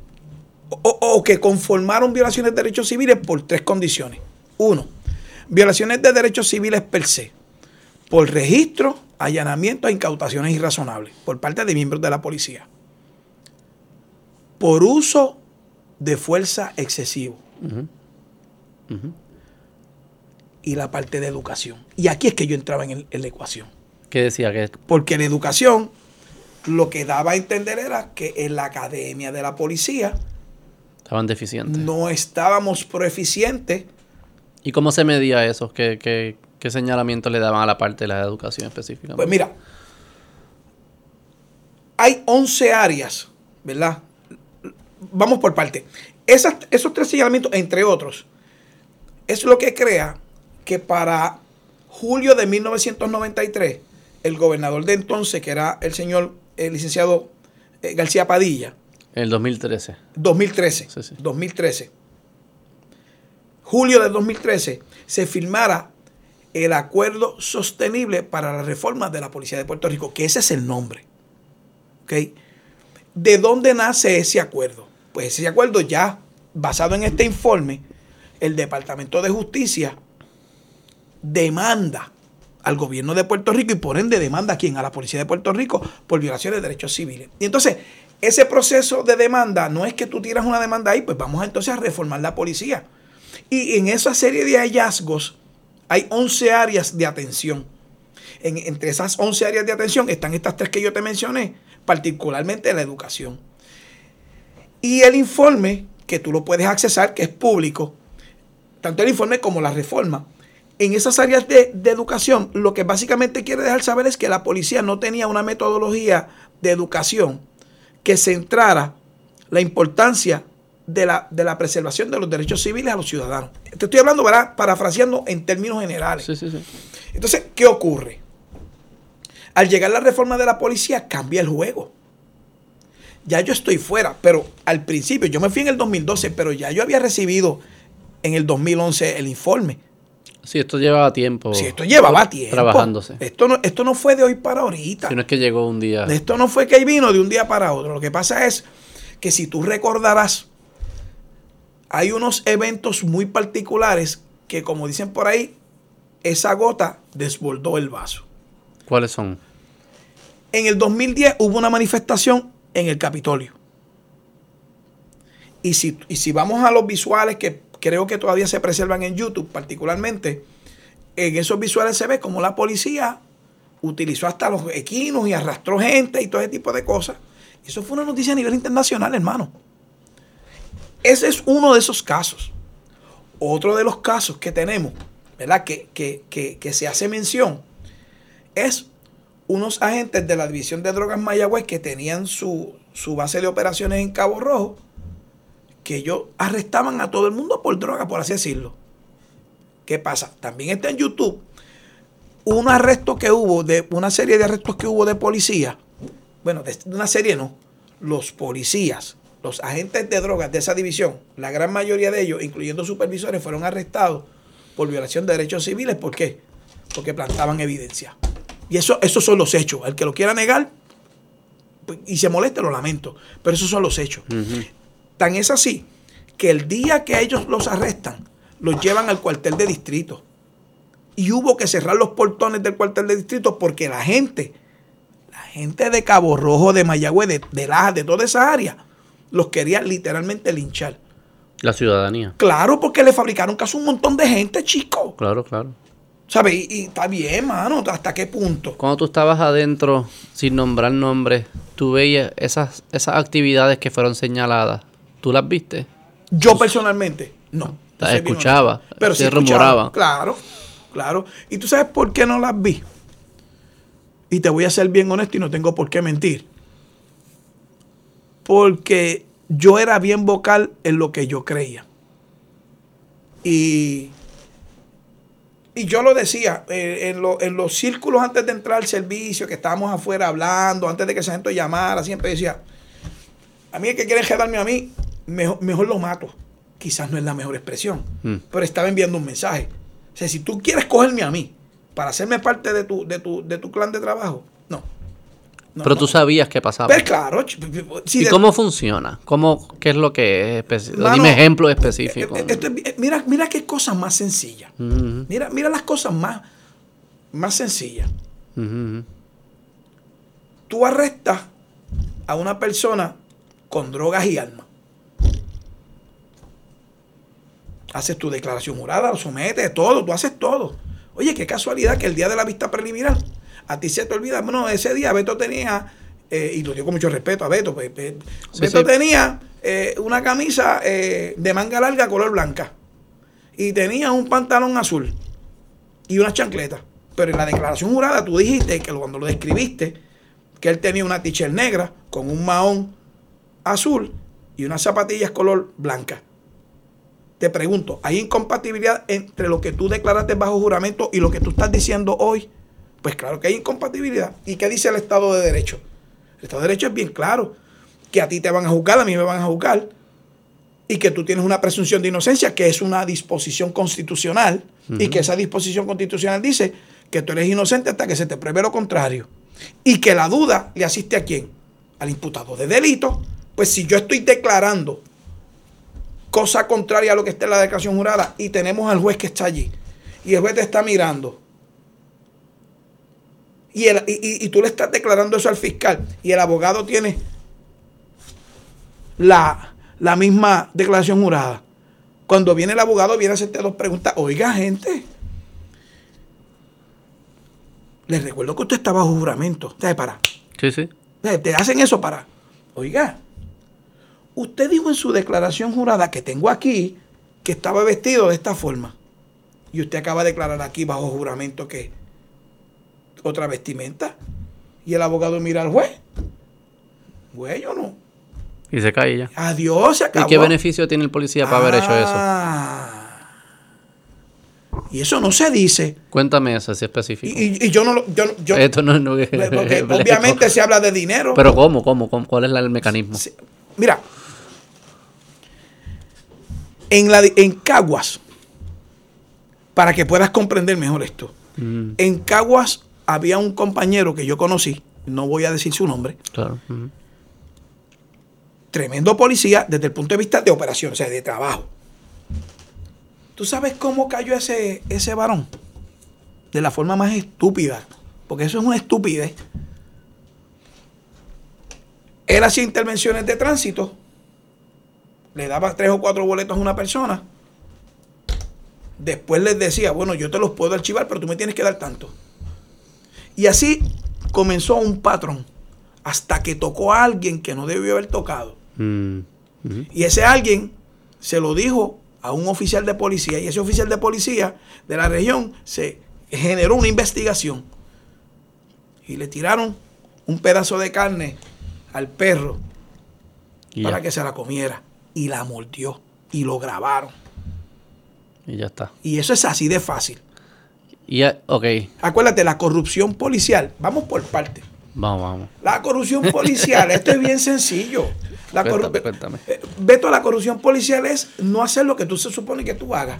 Esto es bien sencillo. En el 2010, te estoy hablando de casos reales, en Puerto Rico se dio el arresto de policías más grande que se haya dado en la historia de la nación americana de policía. Aquí, Puerto Rico do its better. Tristemente. ¿Qué pasó? Miembros de la policía de Puerto Rico, de diferentes divisiones de trabajo, estaban al servicio del narcotráfico. Ah, que ellos fumaban sustancias controladas. No. Que ellos tocaban sustancias controladas. No. Es que este narcotraficante le llegaba un cargamento y tenía comprado a este policía y este policía le daba qué? Escolta. Lo- lo Ya, sencillito. Ah, Ya, sencillo. Eso fue lo que pasó. Entre otras cosas. y eso es que los llaman, le dicen. No, ¿Cómo, cómo se hace ese acercamiento? Son- porque vuelvo y te repito, cuando tú te haces el, el, el, el, el más sufrido, ¿cuándo tú eres más vulnerable? ¿Cuando tienes dos dólares encima o cuando estás pelado? Cuando Estoy pelado. Cuando estás pelado. Si yo... Vamos a empezar por parte. El trabajo policíaco en Puerto Rico no es bien pago. ¿Cuánto se gana un policía? Ahora puede estar 28 mil dólares. Ese, 29, un agente- 30 mil, un agente, Empezando. empezando, ¿Y un sargento? dependiendo de sus años de servicio. ¿Pero a cuánto llega? Un promedio. Puede ser, yo, yo- 60, yo estimo, yo, yo, 70. yo estimo que pudiera estar en 30 mil, 40 mil pesos. Ah, ¿en verdad? ¿El sargento? Sí, pues eso Ah, no, no llega a 60. No, chico, no. Si fuera 60 yo no estaría en la universidad. Me hubiese quedado en la policía. Porque yo no me gano eso en la, en la- en la- no me gano eso en la, en universidad. Ah, wow. Me- claro, claro. Ha habido unas escalas ahora y hay otras condiciones. Pero no, no, no es la paga. Ahora, yo te voy a decir algo que te va a sorprender. Mucha gente dice, y muchos compañeros dicen, y yo lo decía también, ay, yo me voy para Estados Unidos porque me voy a ganar 70 mil pesos. 70 mil dólares. Perfecto. Obviamente tú te estás ganando aquí 30 mil, allá te vas con 70 mil, tú dices hay 40 mil dólares de diferencia. Sí, pero tú tienes que ver los costos de vida y todo ese tipo de cosas. Digo, pero Puerto Rico se ha puesto caro. y- Pero ahí llegamos al punto. Entonces tú dices, Especialmente San Juan. yo pero contra, yo voy a hacer una compra en Puerto Rico y allá, aquí el galón de leche me vale 7 dólares y allá me vale 2. Yo creo que Orlando es más barato que Claro. San Juan. claro. O es igual. No, es más barato, pues yo, yo soy, yo soy Ajá. freak de Orlando, yo voy a Disney y todo ese sitio por ahí. Y, y, y por eso te digo lo del. Digo, lo del- Disney no es más barato. No, no, no. Pero lo que te quiero decir es que como voy allá y me quedo, ¿verdad? En, en, en- en- Sí, sí, sí, sí. en Sí, esta pero casa y esa, hago compra, pues puedo ver la diferencia. esa percepción que teníamos de que San Juan es mucho más barato que estas ciudades. Yo No, creo que no, son más no caros que algunas o Yo- igual. Y si le no- están no pagando creo, el doble. Yo no pues- creo, yo no creo. Sí, sí. El asunto es que obviamente, pues, si tú te fijas, ¿sabes? E- ese salario policial no es, no da, ¿me entiendes? y ha habido, sí, yo entiendo y entiendo ese argumento. Eh, Perdóname. Sí, sí, dale. Pero... Pero no es excusa, tú imagino que va. Y te lo voy a traer con datos hoy. La Universidad Ana Geméndez, para la cual yo tengo el privilegio de, compartir en nuestro programa de seguridad pública, tiene hoy mismo cuatro academias de policía en adiestramiento que son patrocinadas por nosotros. Mm. Cuando yo salga de aquí, de, esta conversación contigo, yo voy a hacer lo que a mí me toca hacer, que es supervisar esas academias, ir a visitarlo, hablar con los cadetes. Algo que yo les digo de entrada es, ¿tú sabes lo que te, lo que te vas a ganar como policía? Sí, profesor, tú lo sabes, tú lo sabes. Pues yo no quiero escuchar a nadie aquí diciéndome que no me pagan bien, porque usted decidió entrar aquí. Hermano, ¿tú sabes con cuánto yo empecé en la policía? En el 1992 en la academia. Dame un número. Al año. No, no, dámelo mensual porque es más fácil. Eh, mil pesos mensuales. Obvio, aleluya. 500 ah, pesos mensuales. 585 dólares. Y cuando me gradué, 740. Cuando me gradué. Cuando me gradué mensual. Tú me puedes decir, eso eran otros tiempos estipulados. Pero es que ese no es el mensaje que te quiero llevar. Le digo yo a ellos. Es que fue el acuerdo que yo acepté. Yo entré bajo esas condiciones. Claro. Yo sabía. Oh, y puedes irte. claro. Yo sabía. Hmm. Entonces, cuando tú entras a la policía, que tú entras con ese salario, pues ya tú sabes a lo que va. Y vamos a ser honestos. Y voy a hablarte con la verdad. Las organizaciones criminales lo saben. Y te voy a hablar de un caso que conozco, de un caso que conozco, que estuvo preso a nivel federal. Policía. ¿Cómo cayó? Trabajaba en el precinto, se le dañó su carro, vivía en la isla.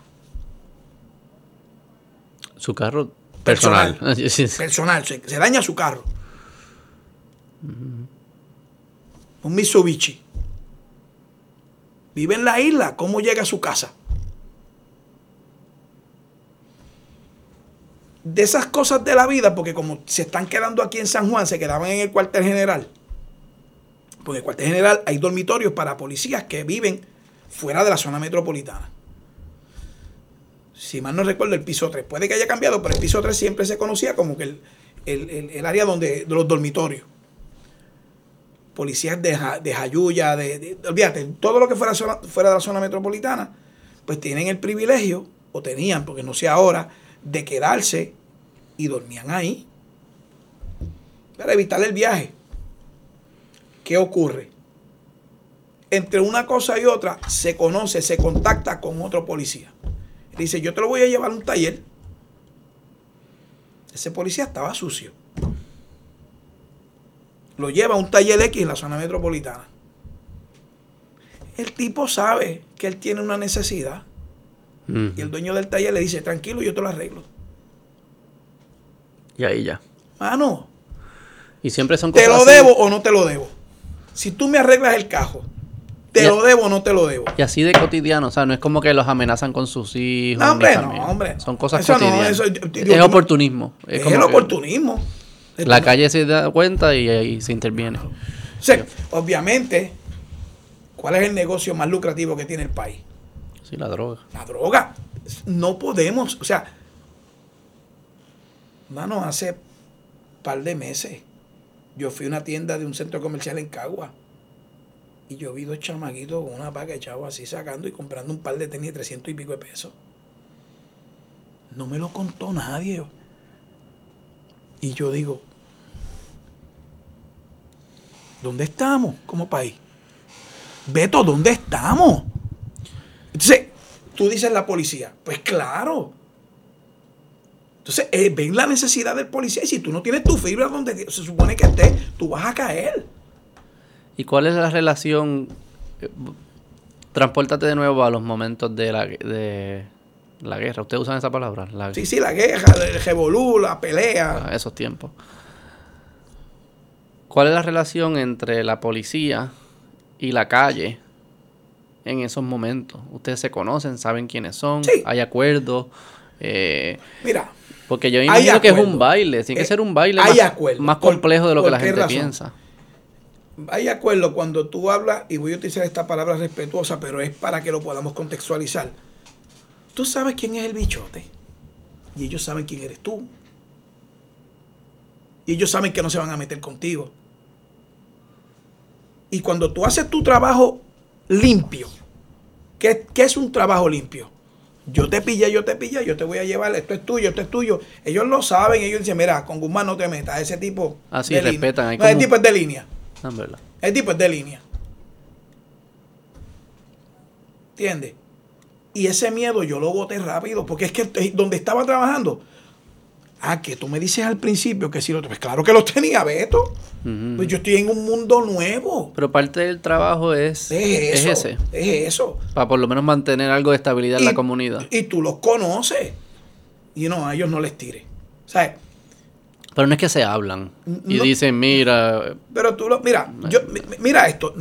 Se hablan sin hablar. Mira esto, mira esto. Es que esto, esto eh, se habla hasta hablando. Ah, okay. Se habla hasta hablando. Oye esto había un policía en Puerto Nuevo, aquello era, este tipo era un oso. Pues y te repito, trabajé, trabajar en ¿Qué es ser un oso en la policía? El ser un oso es una persona bien astuta. Ah, ok. Cuando tú dices que este tipo es un oso, mano. Este tipo es un oso.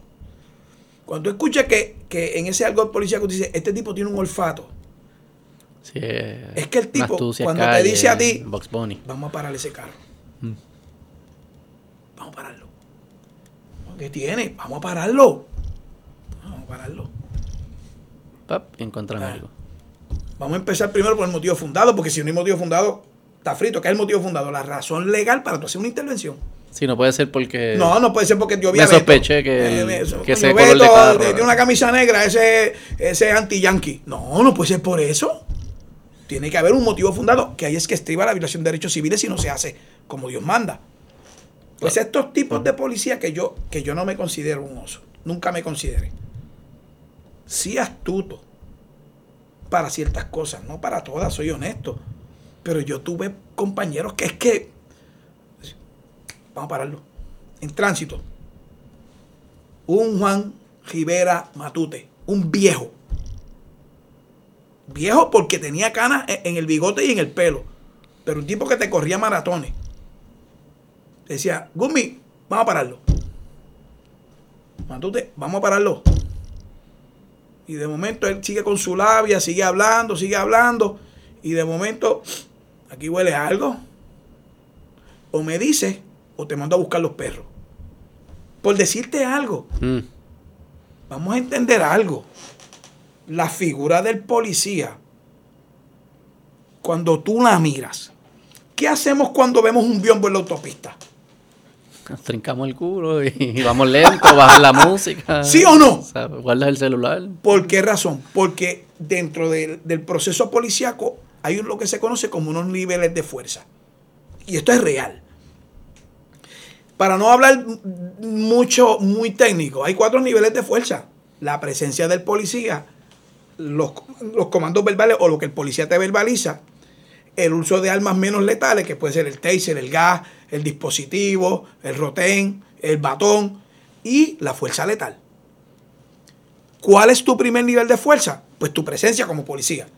Y la gente, tú vas en la autopista y tú ves la patrulla y ¿qué tú haces? Porque es ese primer nivel. Tú, tú, ves que un Juan, páralo. Pero es medio como darle a, seres humanos el poder, como un poder de Dios. Es que tienes un poder. Un poder de Dios. Es que tú tienes un poder. ¿De qué miedo? De que alguien me está, me está observando y yo tengo que cambiar. Oye. Pero se lo está dando un ser humano, no se lo está dando algo imaginario. Exacto. Yo tengo 57 años, casi ya 56, hermano. Y yo veo una patrulla, yo por mi trabajo en ISEP tengo que estar bajando aguadilla, qué sé yo y yo sé que estoy bien, pero veo una patrulla y miro, el contamilla, que está en automático, ya sé que ya lo coloco en 55, 65, pero es eso, pues como yo me siento, se siente aquel, se siente aquel, se sientes tú. Te sientes igual. Entonces, ¿qué ocurre? Vamos a ser honestos. El policía, el muchacho que se graduó ayer, escúchame bien, el muchacho que se graduó ayer, que tiene cero experiencia, que todavía no sabe redactar un informe, se lo enseñaron en la academia, pero él no, él no ha hecho un informe. Un Ángel Guzmán.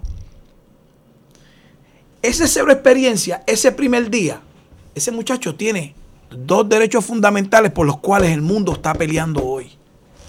Los tiene en sus manos, que es la libertad y la vida. El policía tiene en, las manos de él la libertad tuya. Un chamaco de 23 años. Un chamaco de 21 años.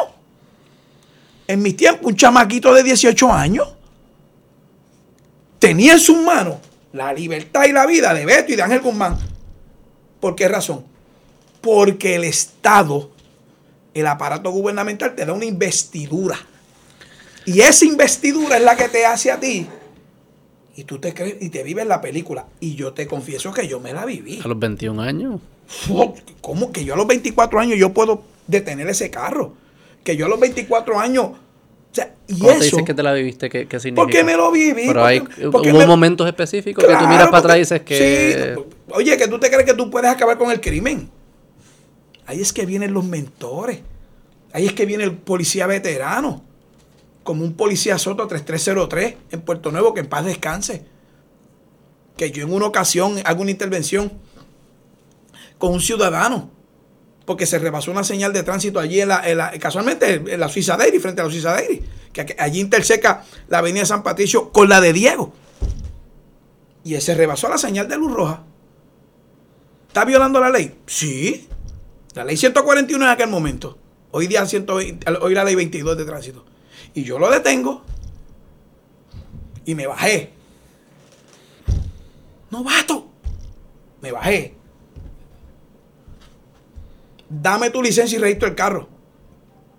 Sin buenos días, porque era, bueno, era en las mm, horas de la, mañana. Nada. Sí, una prepotencia. No, prepotencia total. Mm. Si yo tengo una placa, tengo una pistola, un revólver, yo soy policía. Y Soto me está viendo. Y yo tomo la licencia. Y te voy a dar un break. Pero con esta actitud, te voy a dar un break. Toma. Y literalmente se la tiro. Y Soto me está viendo.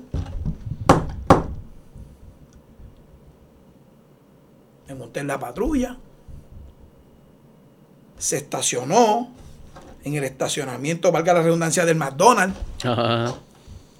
Y dijo, terminate. Ya terminaste tu, tu show. Yo lo miro, el veterano, 26 años en la fuerza. ¿Qué pasó? Tú estás equivocado, gallo. Tú estás equivocado. Así tú no vas a durar un año en esta policía, ¿sabes? O te matan o te votan. ¡Pum! Esa bofeta no es a mí. Esa bofeta es al ego. ¿Tú me estás entendiendo? Sí, claro. Esa bofeta no es a mí. Esa bofeta es al ego. No me dijo más nada. Ah, que yo lo acepté. No, no lo acepté, Beto. Yo me molesté con él. Pero no tuve el valor de decirle que tenía coraje. Y me comporté como el nene malcriado. Me enturuné en la patrulla. ¿Vas a guiar? No, guía tú. un infante. Un infante. Un nene con, un uniforme de, policía y pistola. Sí, por, sí, esta última parte. Sí, sí, Un nenito malcriado que fue al supermercado, fue a la juguetería y papá le dijo, no, no te puedo comprar ahora. Y le formó una, un berrinche, el pataleo. En el mundo... perdóname, porque esto, te, esto, te va, esto te va a hacer reír. Dale. Esto te va a hacer reír. Terminó el turno a las 12 del mediodía. Me dijo, no te vayas. No, porque no te vayas, te dije. Y llamó al sargento Feliciano y le dijo, de mañana en adelante me vas a dejar a, me vas a, dejar a este conmigo. Me le vas a asignar los mismos días libres míos y me lo vas a dejar. Y todas las querellas que caigan las va a coger él. Sargento Feliciano, te dije al principio, hace un rato, un tipo astuto, hábil, de una visión amplia, dijo, algo pasó con Soto. Y yo le dije, es que se, yo queriéndome guiarme de abogado cunetero. Es que se supone que tú me, que, me roten aquí los turnos y me roten a mí las parejas. Y ahí el sargento sacó los rangos a pasear. Se supone que no nada, se supone, lo que yo no se supone nada. El sargento del turno soy yo. Tropezate, así me dijo el sargento Feliciano, tropezate con Soto y ahora tropiezas conmigo. De mañana en adelante vas a estar con Soto. Pero esto se elevó porque en la policía, te estoy hablando en mi tiempo, no sé ahora, en la policía se funcionaba por listas de servicios quincenales. ¿Qué tú crees que hizo el sargento Feliciano con el capitán? Le dijo, no me lo vas a sacar del turno, déjame a Guzmán en el turno, 4 a 12, y me le damos, le vamos a dar los mismos días libres que se le dan a Soto. Y el capitán Avi le dijo, ¿por qué? Que el capitán me conoce a mí de niño. Me dijo, porque se puso medio boconcito conmigo y con, y con Soto. Ah, pues déjalo ahí. ¿Tú sabes cuántas quincenas yo estuve con el compañero Soto patrullando? Borra la palabra quincena. Tres meses. Solo con él. Con él. Todo el tiempo. Todo el tiempo. Y se te fue la. Que si se me va o, me, o soy bruto. O me lo sacaron. Sí, sí, sí. Antes de irme de Puerto Nuevo, en traslado, le di las gracias. Y cuando ascendí, tuve el privilegio de verlo ya retirado, alcohólico. Murió, murió alcohólico. Hmm. Pero tuve el privilegio de verlo y de darle gracias. Hmm. Esos son los maestros que no tienen bachillerato. Esos son los mentores que no tienen escuela formal probablemente. Esa era la policía vieja que muchas veces criticamos. Esa es la policía que decíamos que violaba derechos civiles, que no tenían formación. Quizás no tenían un pedazo de papel de la Universidad Ana Geméndez, de la Interamericana, de la Universidad X. Pero ¿sabes qué? Tenían un grado doctoral de la Universidad de la Vida. Pero no es cierto que había eh, momentos de violaciones. ¡Oh! no, no cabe duda. No, no, o sea, o sea, las dos cosas pueden ser ciertas. son ciertas. son ciertas. acuérdate, se espera que un ser humano cuando se eduque actúe, actúe diferente. Yo te no, y, no para mí no tiene relación con, su educación formal. Es con tu personalidad. es un tema de valores. Y Correcto, el respeto, mano. Te iba a preguntar, es que en verdad darle ese poder a jóvenes de 21 o 22 años es complejo uno como yo tuve esa edad, 24, todas esas edades, es difícil que Quiero que me hagas la pregunta. ¿A algún lugar? Quiero que me hagas la pregunta directa, que si estoy de acuerdo o no. No te iba a preguntar si así lo hace todo el mundo y si hay algún lugar que empieza más tarde. Bueno. O, qué significa, porque también estaba pensando también me imagino que se van convirtiendo papás y menos y atraes menos talento que se quiera meter en ese mundo. A los 30 años quizás nadie quiera hacerlo. que hay, hay, muchos factores. Es complejo. Es bien complicado, es bien complejo. Mira, Beto, y qué bueno que lo trae. Te va a hablar Ángel Guzmán. Mm. No quiero sonar prepotente, Dios me guarde de eso, pero tengo que decirte lo que siento. Yo tengo mucha experiencia en este campo y tengo el estándar para decir ciertas cosas que, otros no lo tienen. Y de nuevo lo digo con mucha humildad, pero con mucha firmeza.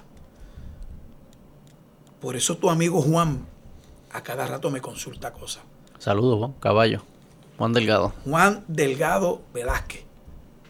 una persona que conocí en ISEP y merece mi respeto, pero de manera absoluta y no sé si él esté oyendo cuando lo escuche, pero quiero que lo sepa, mano. Lo extraño. Extraño a un amigo. Hmm. Eh, hay departamentos de policía a nivel de la nación americana, ¿verdad? Para, para verlo ahí, que te piden 21 años, que te piden grado académico.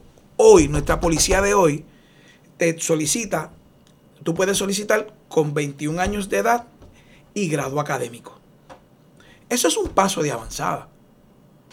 Eso es un paso de avanzada. Pero también hace como dos años, año y medio, se estuvo legislando, creo que se aprobó, no tengo el dato concreto, me da una asignación, para que la policía comenzara a reclutar jóvenes de 18 años. Eso es hoy, este año, o sea, e, eso es en esta época. ¿Cómo quieres la respuesta? ¿Una respuesta a nivel educativa o quieres una respuesta a nivel de un ex policía? Ex policía. Pues yo te la voy a dar a nivel de un ex policía. Un ex policía con los prejuicios que tiene. Porque todos tenemos prejuicios de una forma u otra. Yo, pero alguien que pasó por eso. Pero alguien que pasó por eso. Ahí, eso es lo que quiero contextualizar. Los jóvenes que entraron conmigo a los 18 años en la policía, en los 90, fue una temporada y una época distinta. Y muchos venían por una necesidad. Porque conmigo, compañero López, compañero Sánchez, un montón, Maricao, Las Marías, Ayuya, Adjunta, Utuado, ellos llegaban porque no tenían más oferta allá abajo. no, no, no, no, vivían en San Juan. No, sabían lo que era un trabajo en un Burger King, un fast food. Y esos chamacos salieron de la escuela superior en mayo. y, ya en octubre, y ya en octubre comenzaron el proceso y fueron nombrados en abril. Y entraron a la policía. Mm. Y fueron buenos policías. Yo te voy a hacer una pregunta. Y sé que tú eres una persona honesta. Lo mm. sé. Lo sé porque el tiempo que llevo compartiendo contigo está, sé que eres una persona honesta, mano. Y que estás haciendo algo con honestidad, mano, para aportar. Gracias. Y te lo digo de frente, mano. Gracias. Porque si no me sintiera así, ni venía o me levantaba y me iba. Y sé que estás haciendo algo. Y como lo estás haciendo, te lo voy a decir. Y la respuesta que tú me des, la voy a considerar honesta. ¿Tú te sientes seguro tener un chamaquito de 18 años con una pistola calibre 40 en una patrulla escuchando música reggaetona? No. Que no es por la música. pero vamos, vamos a contextualizar la generación que tenemos hoy. Sí. En la generación mía era el rock heavy metal Ajá. y la salsa. No, no me siento seguro. Eh, ¿Por qué? Pues yo te, no, no conteste, no te comprometas tú. Tú me invitaste, yo me comprometo. Es sencillo. Porque no es, no es la generación que está preparada para esto. Pero es que yo creo que a esa edad hay dos elementos. Uno, eh, lo que significa ser alguien de 18 años va cambiando por las generaciones. Correcto, correcto. Yo a mis 18 años era mucho más inmaduro que mi abuelo a sus 18 años. Claro que sí. Porque la vida lo forzaba a crecer más rápido. Correcto. Digamos. O sea, que alguien de 18 hoy es distinto a alguien de 18 en los 90. Pero aún así, digamos que tenga 20. Las situaciones en las que se están enfrentando los policías constantemente. Está un elemento de la acumulación de eventos traumáticos. Correcto. Acumulados. Situaciones de vida o muerte con muchas variables al momento. Yo sé que eso requiere una cierta capacidad psicológica. Correcto. Eh, una, una, madurez, una cierta sabiduría de la situación y lo que está pasando para poder tomar la decisión óptima. Es bien difícil hacerlo para un adulto. Mucho más difícil va a ser para alguien que todavía no ha vivido la vida. No, sabe. No vi, a los 18, a los 20 años, uno no ha vivido la vida. Y tú estás tomando decisiones que afectan la vida de otras personas, la libertad de otras personas en las situaciones más difíciles. Correcto. Yo creo que hay un paralelo, que alguien me diré un pushback, que eso también pasaría igual en, la, milicia. Los soldados claro. están tomando ese tipo de decisiones en esos tipos de ambientes y probablemente tienen los mismos perfiles y las mismas edades. O que algo hace la milicia que quizás se pudiese traducir a la policía. Pero yo creo que son situaciones muy distintas. Yo creo que la milicia está trabajando con misiones bien específicas, bien definidas. Ahí llegaste al... La policía no, la policía está bregando con situaciones no anticipadas, que del, día, del día. a día, con, ciudadanos, no con otros. Correcto. Con, ciudadanos, este, con, con, situaciones que es bien difícil medir qué es bueno y qué es malo. Para el soldado es un poco más fácil, es más, la misión es más definida. La del policía me parece que es mucho más amplia. Por eso requiere más madurez, porque no todas las situaciones se parecen. Tú tienes que saber cómo tomar decisiones. O sea, que así es que yo lo pensaría. Eh, no estás pensando de manera errónea. Mm. Es así. Mm. Vamos más sencillo.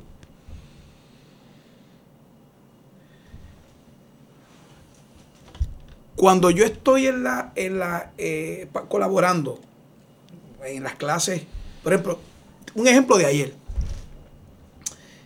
Nosotros tenemos un grupo de policía municipal, de cadetes de policía municipal, que esta semana están en su curso y me reservó el municipio, lo puedo compartir contigo luego, pero por una cuestión puramente. Sí, no hay problema, no lo necesito. Procesal. Pero e, ese grupo está en adiestramiento esta semana, en adiestramiento práctico. ¿Cuál es el adiestramiento práctico? pues está siendo adiestrado y capacitado en el uso de armas menos letales. Agente químico, batón y dispositivo de control eléctrico. Nosotros no los vamos a llevar al uso de estas herramientas sin primero haberle dado una teoría, una formación y hacer unos preescenarios para nosotros saber dónde está la cabeza de ese muchacho o de esa muchacha. Claro. Te voy a dar un ejemplo sencillo. Nosotros tenemos un sistema que se le conoce que, es un simulador donde estamos en un espacio, tiene que estar todo apagado, obviamente, para poder calibrar. Y es un simulador.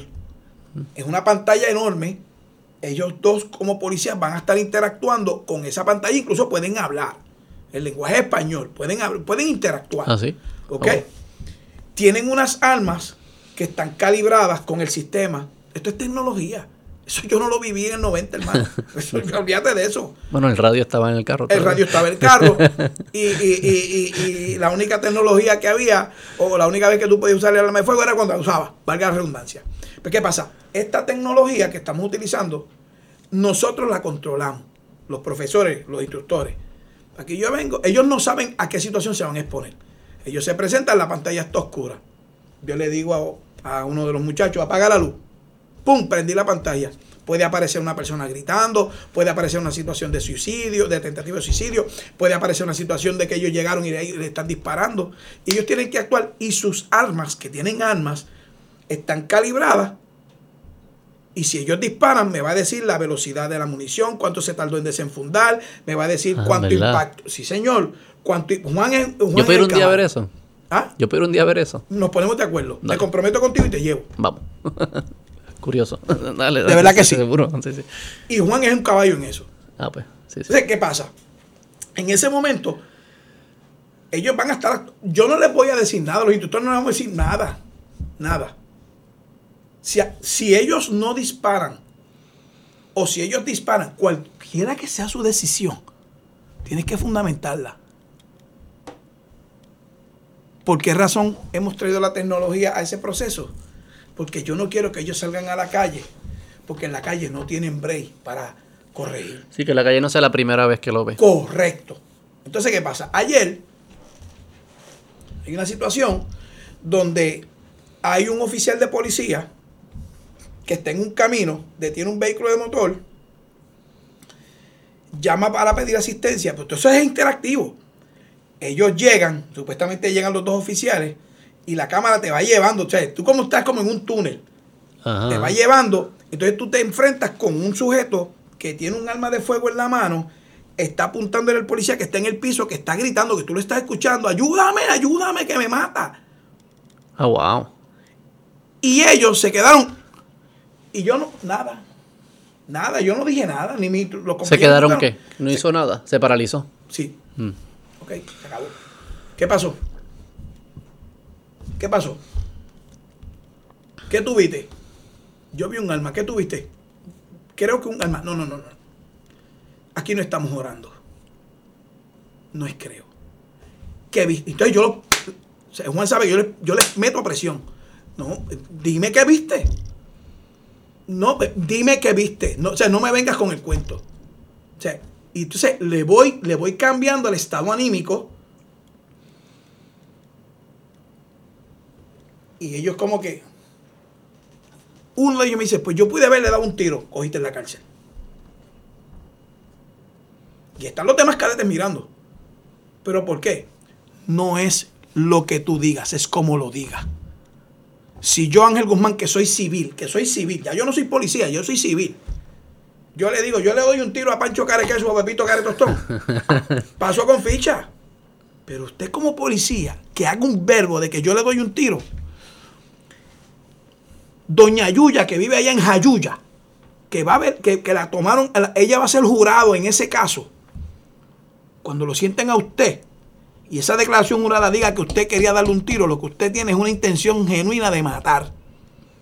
Mm. Y usted no vino aquí a matar. ¿Cuál es el lenguaje que tenía que ver? Usted lo que vino aquí fue a, proteger vida y propiedades. Y usted lo que tenía que decir era que yo me defendí y que yo usé la fuerza necesaria. Mm. Ah, que la consecuencia, que cada vez que yo digo esto, Juan se, se ríe. Ah, que la consecuencia fue que ese ser humano murió, usted no lo quiso matar. Usted respondió a una acción. Y hay un artículo que se llama el artículo 25 del Código Penal que establece lo que es legítima defensa. Y usted como policía está compelido, está obligado a proteger vida y propiedad. Y que dentro de esa vida y propiedad está la preservación de los derechos civiles, pero dentro de, esa, dentro de ese hilo conductor que es bien fino, hay unas circunstancias que lo obligaron a usted a usar fuerza letal. Eso es lo que usted tiene que definir. No me pregunte a mí si tiene que disparar o no, porque yo no voy a estar con usted en la calle. Es usted. Y ahí vuelvo y le recalco. Usted tiene los dos principios más elementales y más básicos que tiene el mundo, que por eso está peleando Ucrania, por la libertad y la vida que ahí las destrezas de Juan de las artes marciales son bien útiles. Correcto, correcto. Porque es resolver problemas. Sin llegar a. Y saber cuándo sí, pero en, un estado de mucha, mucho estrés. Mucho estrés, sí. Las artes marciales son. Y no, le, enseñan artes marciales a los muchachos. Hay una clase que Juan es la que participa con Carlos y los demás, que ese es su campo. Ahí yo no. O sea, Juan me lleva a su clase cuando lo hace para que yo le hable de la parte que estamos procesando acá, ¿verdad? Que tengo el privilegio de que uno la conoce y, se la puede explicar a ellos. Pero ¿qué es la clase que Juan trabaja particularmente? Es defensas tácticas. Cómo proteger tu alma, cómo tú defenderte en el suelo, cómo tú lanzar a una persona al suelo, cómo tú colocarle restricciones. O sea... el Krav Maga, pero para policía. Para policía, vamos a decirlo así. Nosotros llamamos, nosotros, nosotros como le llamamos y como está codificado curricularmente, es defensas tácticas. Mm. ¿Ves? ¿Qué pasa? Ya yo, yo, le, yo le di de la descarga. Ahora, eso no termina ahí. Mínimo son cuatro o cinco ejercicios que tienen que hacer. Ahora nos sentamos otra vez en la computadora. Light off. Apagamos todas las luces. Y le vamos a cambiar otra situación. Ah, eso sí. para, para crear qué? Sí, repetición, muscle memory. Para cuando lo vea, ya no te, ¿sabes? Actúa un poco más automático. Y, obviamente. Basado en, buenas prácticas. Claro. Entonces, ok, disparaste. ¿Por qué lo hiciste? Pero ¿cómo se traduce? ¿Se traduce bien del salón a la realidad? Yo sé que es lo mejor que tenemos, porque cuando, a menos, cuando tengamos robots en algún momento, pues podremos hacerlo un poco mejor simulado. Pero. pero yo te voy a decir algo en honor a la verdad. Y, hemos hablado mucho de la policía y quiero traer puntos bien positivos de la Policía de Puerto Rico en este tiempo.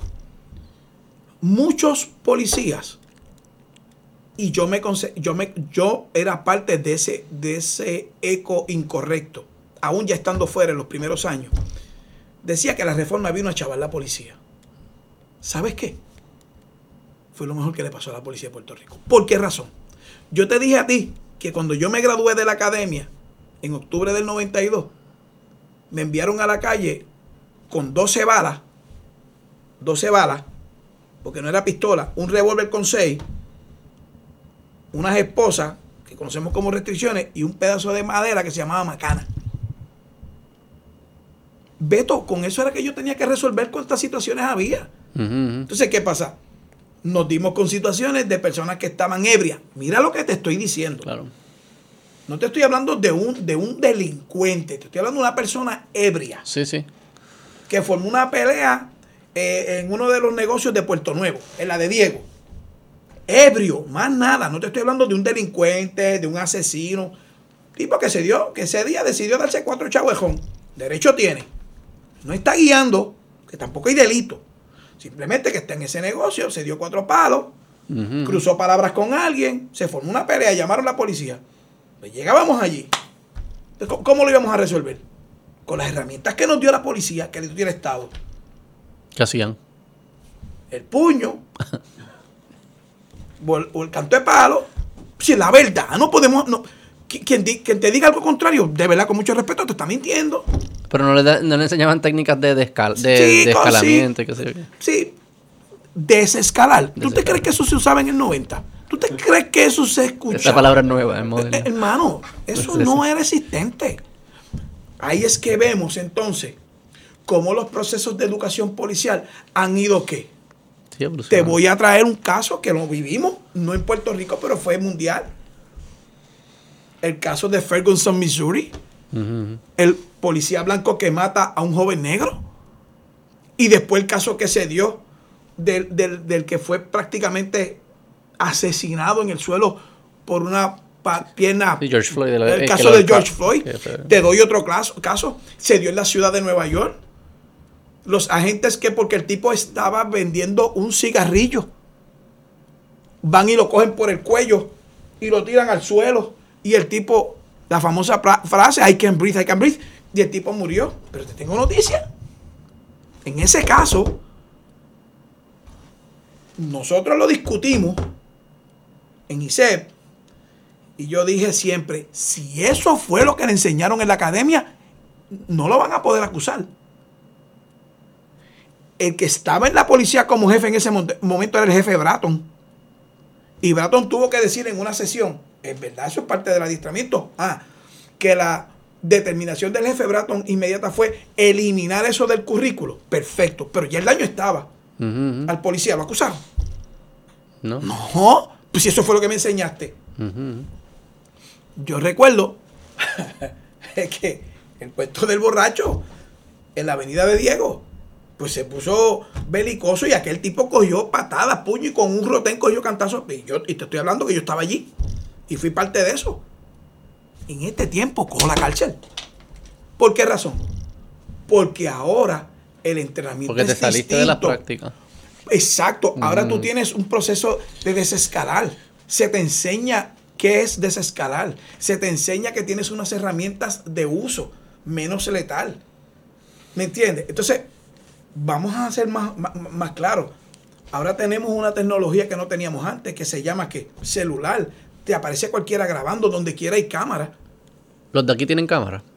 Hay un proyecto eh, que comenzó si me hablas de la policía municipal, muchas varias policías municipales ya tienen cámaras. Bayamón, creo que Guaynabo, ya tienen este, eh, cámaras. Hmm. La policía de Puerto Rico ya tenía, ya estaba afinando, si no lo ha terminado ya, la, la regulación, el reglamento, para entonces dotar de cámaras a los policías. Y van a comenzar con un proyecto piloto, si mal no recuerdo, con los patrulleros de tránsito.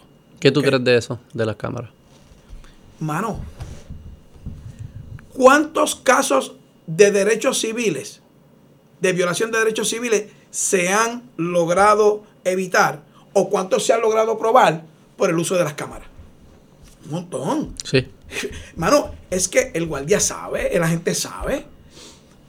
No podemos recordar el incidente de aquella joven que se metió al Burger King. La, el reciente, sí. Ah, y ella, es verdad que grabaron. Sí, sí. Y, y lo que salió en principio, y cómo tú, tú viste a un policía que... Sí, lo manejó. Lo manejaba, lo manejaba, lo manejaba. ¿Qué pasó? Que, y perdóname, aquí hubo unos medios noticiosos, uno en particular, que le tiró mucho al oficial de policía. ¿Sí? Sí. ¿Quién? Canal 4. Yo digo, no hay problema que lo diga por aquí, porque eso está eso ahí. No, aquí lo puede Porque la verdad. Todo el mundo, hasta a mí, me tirar a mí si quiere. no importa. Y entrevistaban a la muchacha y cuando la entrevistaron, yo estaba en mi casa. Y ella formó un show y un lagrimeo. Y yo le dije, mi esposa, eso no es. Eso no es.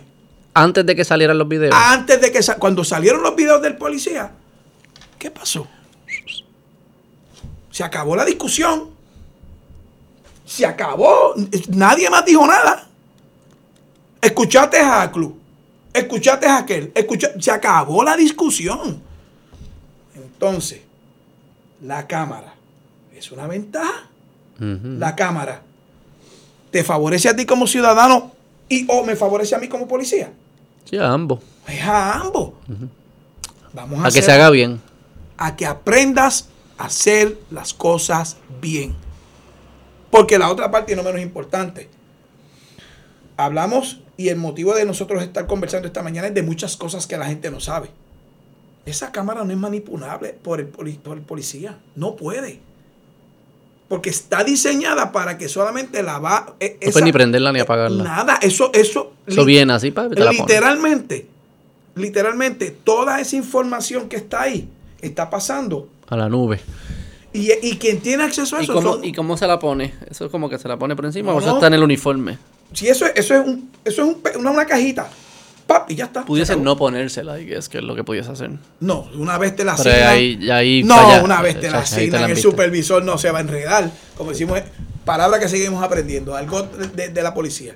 Cuando tú escuchas, no, yo no me voy a enredar, significa que no, yo no me voy a buscar problemas. O sea, el supervisor va a sacar el turno y entre las cosas que va a mirar es si en tu pecho está la cámara. ¿Sientes que puede haber un, un efecto sin, eh, no esperado de tantos ojos sobre la policía de que cierto, en ciertas ocasiones el policía individuo diga, pues yo no me voy a meter allí. Si me ya, no voy para allá. No, no voy porque, porque yo sé que eso es un, es un caos y no hay forma de salir bien dentro de ese caos. Eso, eso puede ser una, una consecuencia inesperada. ¿Cómo tú me vas a decir a mí? Te voy a hablar de Ángel Guzmán. Sí, sí y, yo dudo que alguien me diga que no es así. Yo fui sargento en la división de tránsito. Trabajé muchas veces de noche. Yo veía tres sujetos en un carro con las luces de atrás apagadas. Era lunes. O era domingo para lunes. Yo sé que los muchachos de la Fuerza de Choque ya no están. Vehículos hurtados no está. Los, el, los del dice que están trabajando posiblemente es uno que está a un cuerpo si hay un asesinato. Quizás hay una patrulla de, la policía municipal o dos. Quizás del distrito hay una o dos patrullas, quizás, pero están investigando querella. Y yo tengo una sola patrulla como sargento que está atendiendo la ruta completa. Beto. Y yo estoy en la 30, en la salida hacia Junco. Solo. Y estoy viendo, estoy viendo, lo estoy viendo. Y alguien me va a tirar candela por aquí, pero tengo que, pero es la verdad. ¿Y eso es una infracción de ley? Sí, sí, claro que sí. Y probablemente yo hacía una intervención por eso y posiblemente había algo más. ¿Dónde estaba mi sentido común? A, B, C. Cuando miro para el lado, estoy solo, vete. No voy a intervenir. Tenemos una voy a decir esto con mucho respeto. Aquí hace dos años, año y medio, se formó un caos porque hubo cuarteles que estaban cerrados por el, por el Blue Flu. Sal conmigo a Buena y a Sidra. Yo te invito. Y si ves una patrulla, vive Dios. Mm. ¿Por qué razón? porque es algo que no se habla, pero es algo que es real. Yo reconozco, mano, que, mira, la policía está haciendo un gran esfuerzo, pero es que esto tiene otros ribetes, hermano. O sea, cuando yo estuve en la academia, del 99 al 2012, las academias, las academias, los, las academias eran de 400, 500 cadetes. Eso no va a volver jamás. ¿Cuántos hay ahora? Hacen academias de ciento y pico. ¿Por qué razón no va a volver más?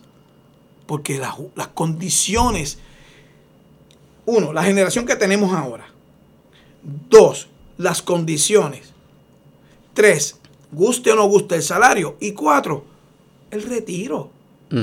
Vamos a ser honestos. ¿Por qué yo me fui en el 2012? ¿Tú crees que yo me fui porque yo quería irme? Bueno, De, de, de, cinco, tres sí. Porque quería hacer otras cosas en mi vida. Y porque yo siempre dije, recuerdo que el día que yo me gradué, le dije a mi papá, a mi, a mi esposa, en aquel entonces éramos novios, y a mi mamá, le dije, yo voy a estar aquí, papá, 20 años nada más. Pero para yo decir que iba a estar 20 años, tenía que prepararme académicamente. Por eso fue que terminé de estudiar. Cuando llega esa, comienza a sonar en el 2011, de que van a abrir una ventana por, por una ley especial, era porque ya se conocía que había, una, había un potencial de que iban a cambiar el asunto del retiro. ¿Ok? Yo tenía 20 años de servicio.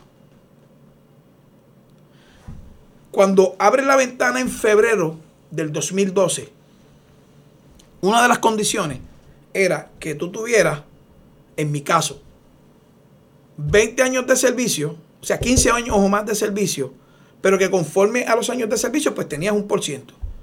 Si tú tenías 20 años de servicio o más, te ibas con el 50% de la pensión. Mm de la pensión proyectada a tu sueldo en ese momento.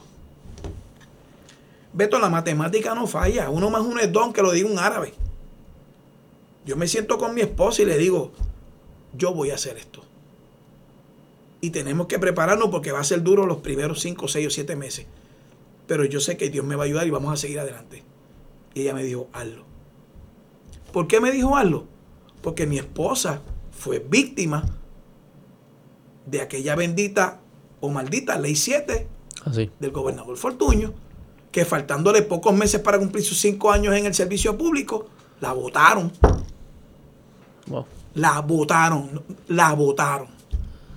Llegó un buen día a la oficina y le dieron, toma, nos vemos y adiós. Hmm. Teniendo todas sus evaluaciones al día, siendo mi esposa competente, educada con un bachillerato en un trabajo necesario, la votaron. Entonces, ¿qué, ocurre, Beto? Yo dije, yo me voy. Y ahí cambió mi vida. Ahí es que eso es lo que me ha traído hasta aquí. Entonces, si son tan pocos los que están entrando, y yo escucho por un lado, como que por algunas esquinas del internet, todo este concepto de abolir la policía y qué sé yo qué. ¿Qué implicaciones tiene? Y yo creo que estos lugares que tienen pocos policías, quizás es como un experimento natural. ¿Qué implicaciones tiene una sociedad sin policía? ¿cuál es el valor que tú crees que ustedes tienen, que ustedes añaden? ¿Y qué pasaría en las comunidades si no existe la policía? Como la conocemos hoy, ¿sabes? Como que se puede reformándola un poco, sí, pero el concepto de la policía estando presente. Beto, yo estoy en la calle todos los días y tengo interacciones con, con personas de diversas generaciones. Yo tengo un hijo de 25 y uno de 22. Y doy gracias a Dios que no quisieron ser policía. Y yo nunca los obligué.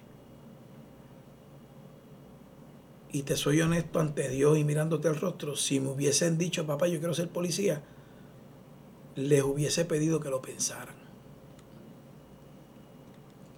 No les hubiese dicho que no, pero hubiese, les hubiese dicho que lo piensen porque ellos bebieron.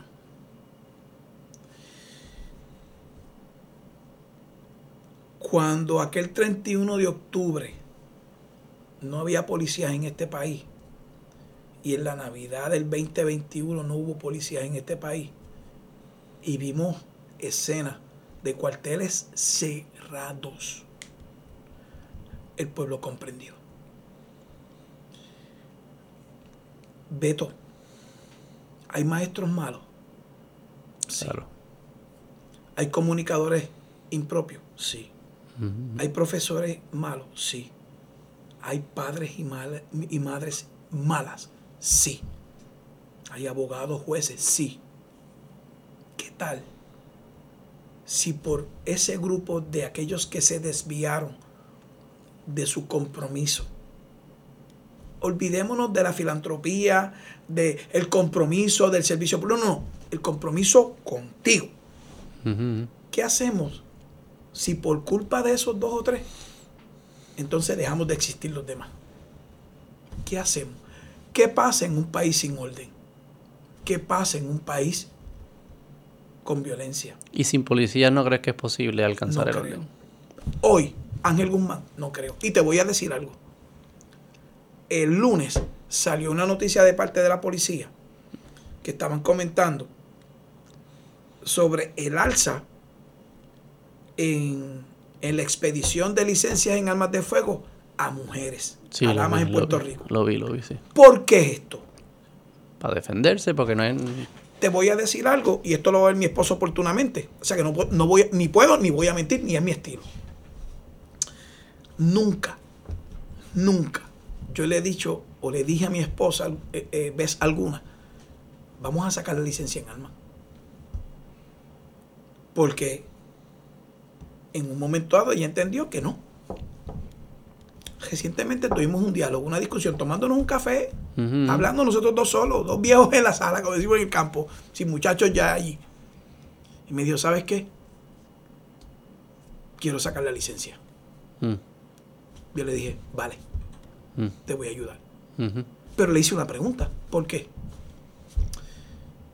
Porque tú trabajas, estás estudiando, a veces yo, yo estoy sola aquí, vivimos en el campo y hay una realidad.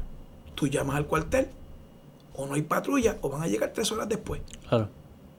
¿Y cómo yo me voy a defender aquí en el campo? Porque nosotros vivimos en el campo en Sidra. Sí, sí.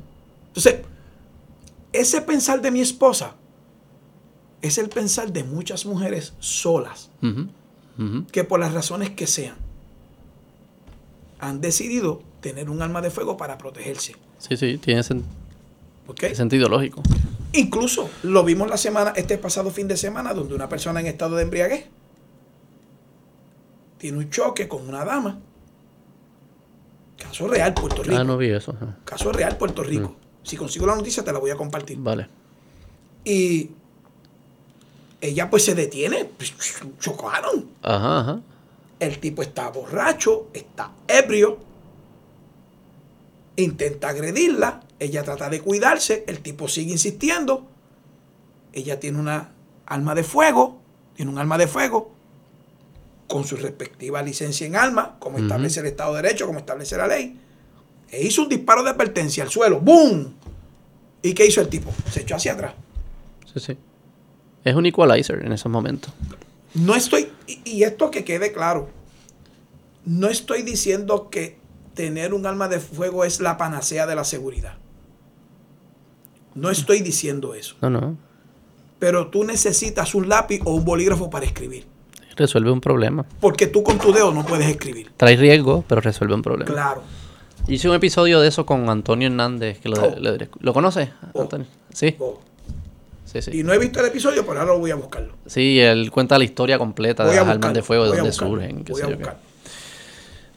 Ahorita nos fuimos, nos desviamos. Me iba a decir cuando sí hablaban con la calle. Que, yo te dije, hablan, hablan. Sí, se habla. Pero ¿cómo? las películas, como si fuese una película. Sí, esto, esto es bien sencillo. O sea, Yo no sé a cuántos policías tú has entrevistado o has podido primero, Tú eres el primero. Pero vamos a ser honestos. O sea, el bichote del punto no quiere al guardia allí, no quiere al policía allí. Y cuando tú le metes una patrulla allí, el tipo va a aparecer. ¿Qué pasó, oficial? Oye, el tipo nomás, oye, así. Sí, sí, sí, sí. Aquí hay una novela. No, que el bichote. El tipo del punto, lo menos que quiere es tener problemas con las autoridades. Él quiere dinero. Él quiere que su dinero llegue. Ya está. Y aquí hay unos peones que trabajan para él. Si te pillan, eres tú. Y si me traiciona, te mato. Suena cruel, pero, no es lo que está pasando. Es la realidad. Así que el tipo no te quiere a ti. No quiere que tu patrulla esté allí. Y yo te puedo decir, yo recuerdo una vez en Aguajuena, hubo unos escalamientos y fuimos a un sector particular. Y yo, sargento de la policía, con un teniente que ya está retirado, los dos estamos retirados. Fuimos a hablar con ese tipo, que era un viejo. Que ya murió. Murió de causa natural, tú sabes. Yo era el tipo que.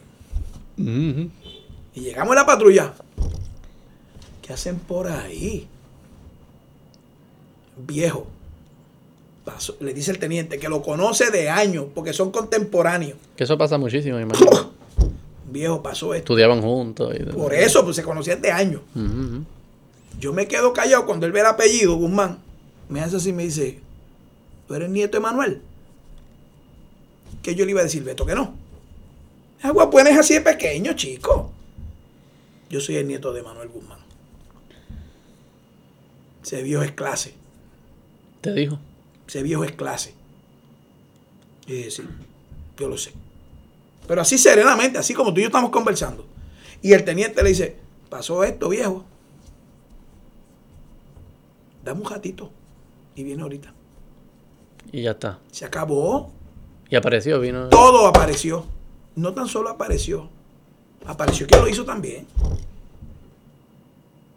Y está gestado y nos lo llevamos y sometimos y todo eso. Yo sé que ningún comisionado ni nadie te va a decir esto. Claro. Y quizás si me traes a mí aquí como policía formal, quizás no te lo diga. Claro. Pero es la verdad. O sea, para hacer la guerra se sientan en una mesa a hacer acuerdos. ¿O qué tú crees que está haciendo la OTAN hoy en la mañana? Al amparo de dos incidentes que ocurrieron, uno el martes y otro ayer. Es el de los aviones. Claro, están en la mesa, están con el embajador ruso. Sí, no es distinto. No es distinto. ¿Cómo tú puedes bajar la incidencia criminal en tu sector? Tú tienes que saber quién es el que está. Siempre ha habido esa teoría de que si lo, si lo sacas, creas más caos, pero si lo dejas es como estás jugando, dejando lo que lo hagan. ¿Cuál es, cómo, cómo, tú analizas eso? ¿Cuál es la filosofía ahí? ¿Cómo yo lo analizo? Yo te voy a hablar y quizás ahora me voy a comportar un poco más académico. Sí, sí. Eh, y lo hago con respeto y no porque esté sobre nadie, no. Es porque pues, tuve la oportunidad de estudiar. Y si estoy preparándome a nivel doctoral y estoy haciendo una tesis, o voy camino, debo decir, voy camino a hacer una tesis en esa área, tengo que leer. La literatura nos está diciendo que estos periodos de crimen son cíclicos. Son cíclicos. Esa es una. Dos, la literatura nos está diciendo que el crimen hay que atenderlo como un problema científico. Que el crimen es una manifestación social producto de algo. Le vamos a llamar algo. ¿Qué puede ser ese algo? Yo te voy a dar datos de Puerto Rico. Cuando hubo el lockdown en el 2020, esas dos semanas creo que fueron particularmente las más rígidas, ¿cuántos asesinatos hubo? Cero. Cero. Vamos por ahí. Ahora bien, tú preguntas en la policía, ¿verdad? En el área de estadística, en el periodo de lockdown, vamos a establecer de marzo a diciembre del 2020, ¿cuántos incidentes de ley 54 hubo? Imagino que hay muchísimos. ¿Cuántos incidentes de, de, a menores, de abuso a menor? o de maltrato menor. ¡Pum! ¿Por qué razón? Hermano, tú tienes en tu casa una bomba de tiempo que no tuviste tiempo, valga la redundancia, de desactivarla. Y la tienes todos los días ahí. y es un cúmulo de problemas que estalló cuando se están rozando todos los días. Sí, pero me parece que es como una cultura que resuelve conflictos con violencia y y da la mala pata de quien está cerca, pues le toca la violencia. Le toca la violencia. Pero casi como eso es como hasta es un problema como hasta espiritual, moral, no es sí, sí, sí. porque Oye, como perdóname. O sea, porque dicen de las condiciones materiales y las cosas que están malas y qué sé yo qué. Sí, es cierto en algunas ocasiones y no lo dudo. Pero la vida de tus abuelos era bien, bien mala. Bien mala. si esto es malo materialmente, pues, y un cavernícola ni, se diga. Ni pensarlo. Como que decir que si tú siempre vas a poder decir que las cosas están malas. es, pero es como que eh, es más. Es por eso digo que es algo espiritual. Es como ante situaciones complicadas, como uno responde. Lo mismo que pasa a los policías. Como que, ¿cuál es el buen policía? El que, el que nunca le tocan situaciones malas. No, no porque ese es el trabajo del policía es situaciones malas por definición. Es el que ante todas esas esos estímulos negativos aún tiene una capacidad psicológica, moral o espiritual de manejar la situación de la mejor forma posible. Correcto, correcto. Siendo violento, no siendo violento hasta el momento que sea requerido ser. Correcto. Este, eso que para mí es una, es una deficiencia de otro tipo, no de un tipo de la policía ni nada, es un moral espiritual. Mira, el proceso, ¿verdad? Como yo lo veo, que no estoy alejado de lo que tú dices. Beto, los policías no somos robots. Los policías, como yo le digo a todo el mundo, los policías vamos al baño como va usted. O sea, estreñido. Estreñido, con diarrea y apestoso. o sea, somos humanos. yo estaba en la academia. Cuando lo te voy a contar, yo estaba en la academia. Yo salgo en una fecha de diciembre cercano a la Navidad. Termino mi jornada de trabajo en la academia. Y voy al Walmart que está en Plaza Centro en Cagua. Que estaba, ya tú sabes. Mano, a comprar unos regalitos para mis hijos.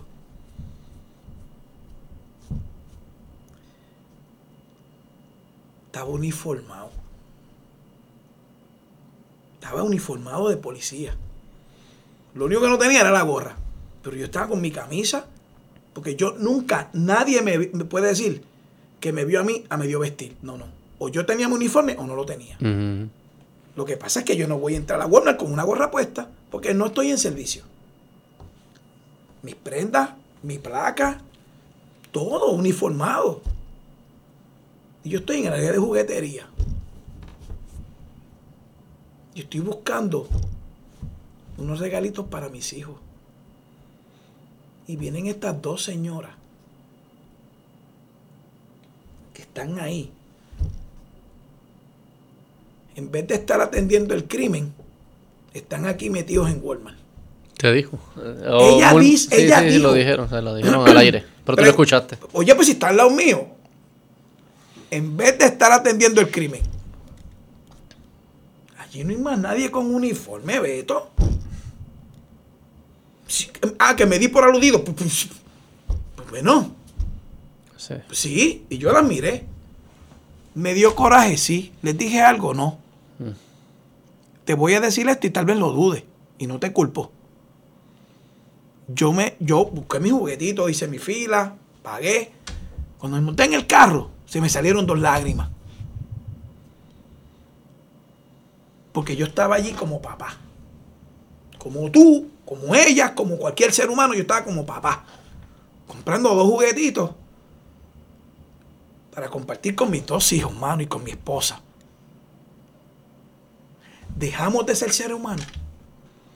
El policía deja de ser un ser humano contra Coño, mano, perdón, pero coño, yo sé que hay policías malos. Que le han fallado a ti, te han, me han fallado a mí, nos han fallado a nosotros. Que con el uniforme hicieron cosas horribles. Que con el uniforme asesinaron personas.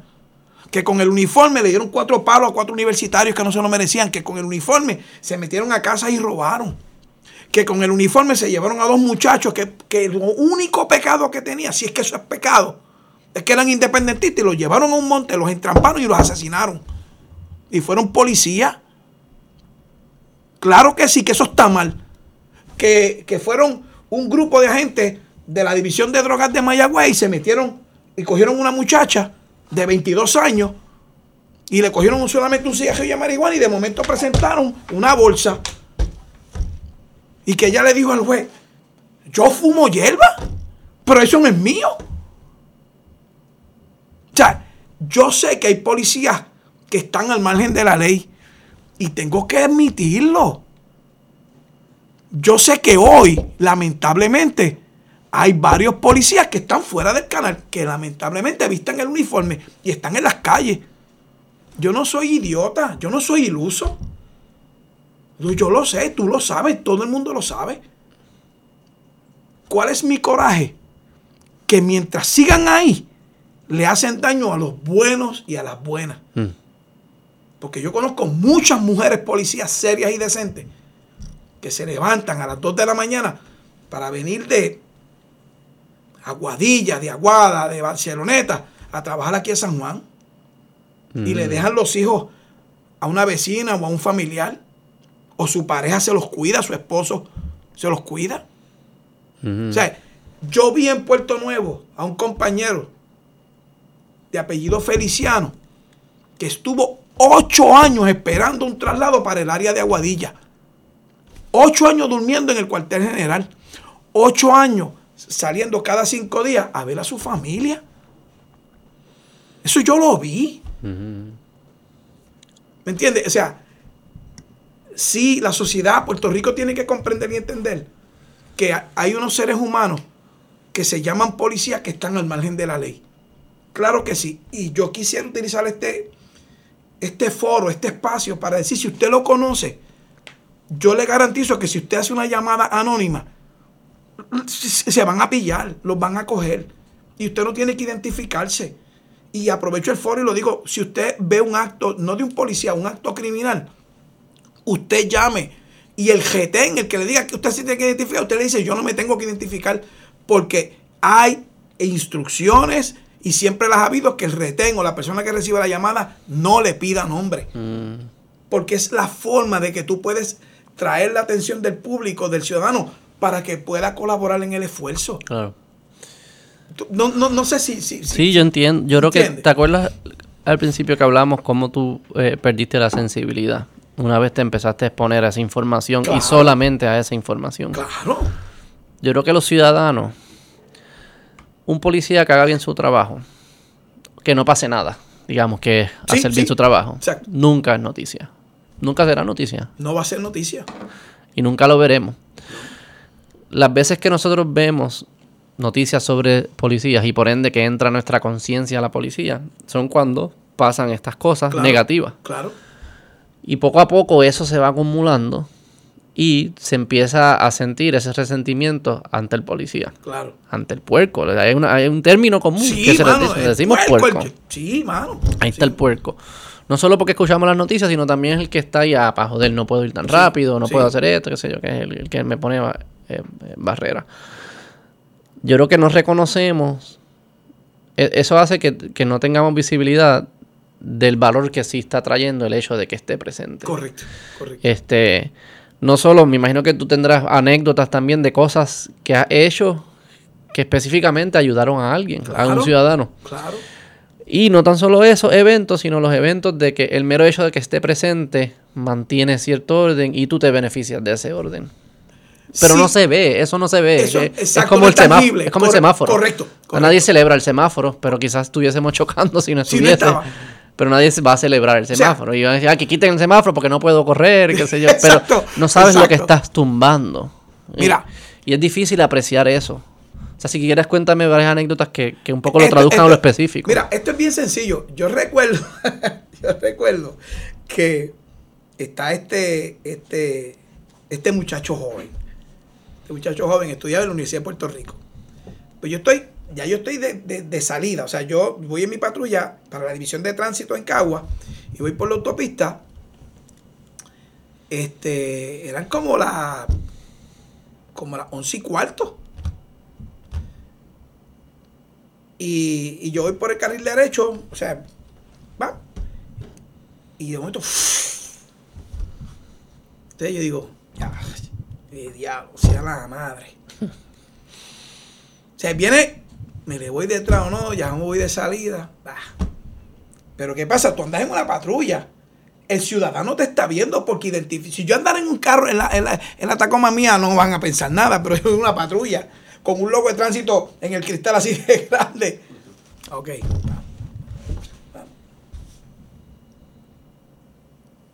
Los seis dos caguas. Dije gente voy a darle seguimiento a un vehículo de motor, estés pendiente. sigo, acelero, nada de biombo, nada de sirena. Sigo. Cuando está antes del peaje sur, la salida para, para Borinquen y demás, él sale ahí, la división de tránsito en aquel momento estaba en esa área. Yo dije, más fácil, cuando llega la luz, allí mismo, pues, me apareo, estoy al lado y le hago, usted se va a detener ahí, jovencito. Y me hace, así, como un gesto de, ok. Así se detuvo.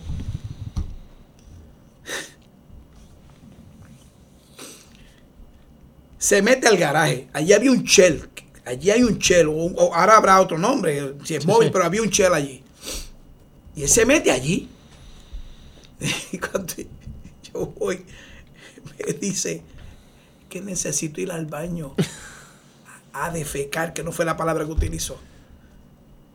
Yo pensé que me está cogiendo de tonto, pero mira cómo es esto. Yo digo, pues dale, métete al baño. Pero no bajes la cadena para ver si es verdad. No, no, yo, la vaina es que el chamaco Va. se mete al baño, pide la llave en el counter, se mete al baño. De verdad, yo no me fui. Yo dije, ay, si me está cogiendo de tonto este imbécil a mí. Aquí, cuando sale, me dio la mano. Y yo me acuerdo que en un tono jocoso, un muchacho universitario, le digo, tú te lavas las manos después que me la diste, mano.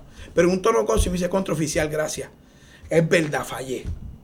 Ahora deme todos los boletos. ¿De verdad tú quieres que yo... De, verdad tú piensas, Beto, que yo le iba a dar boleto? ¿Fue honesto conmigo? Sí. ¿Violó la ley? Sí. Sí.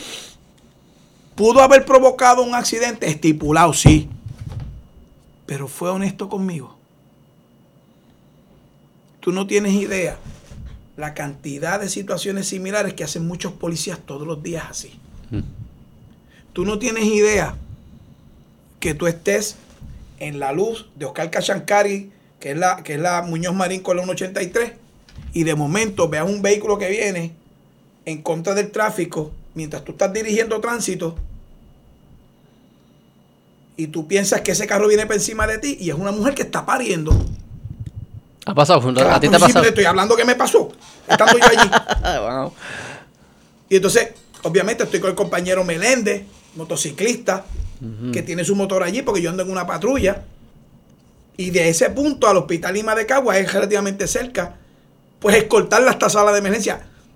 Claro. Esas son las cosas bonitas. Sí, sí. Esas son las cosas que muchas veces no salen en la prensa. No. esas son las cosas que mi primer día, mi primer día, siempre hay un primer día en la vida. Mi primer día en la división de tránsito fue una muerte por un choque de tránsito que, un individuo huyendo en un vehículo hurtado se llevó a una familia que iba para una actividad en Sidra, en un barrio de Sidra. Mató a mamá y la pareja de gemelitos, que eran, eran nene y nena.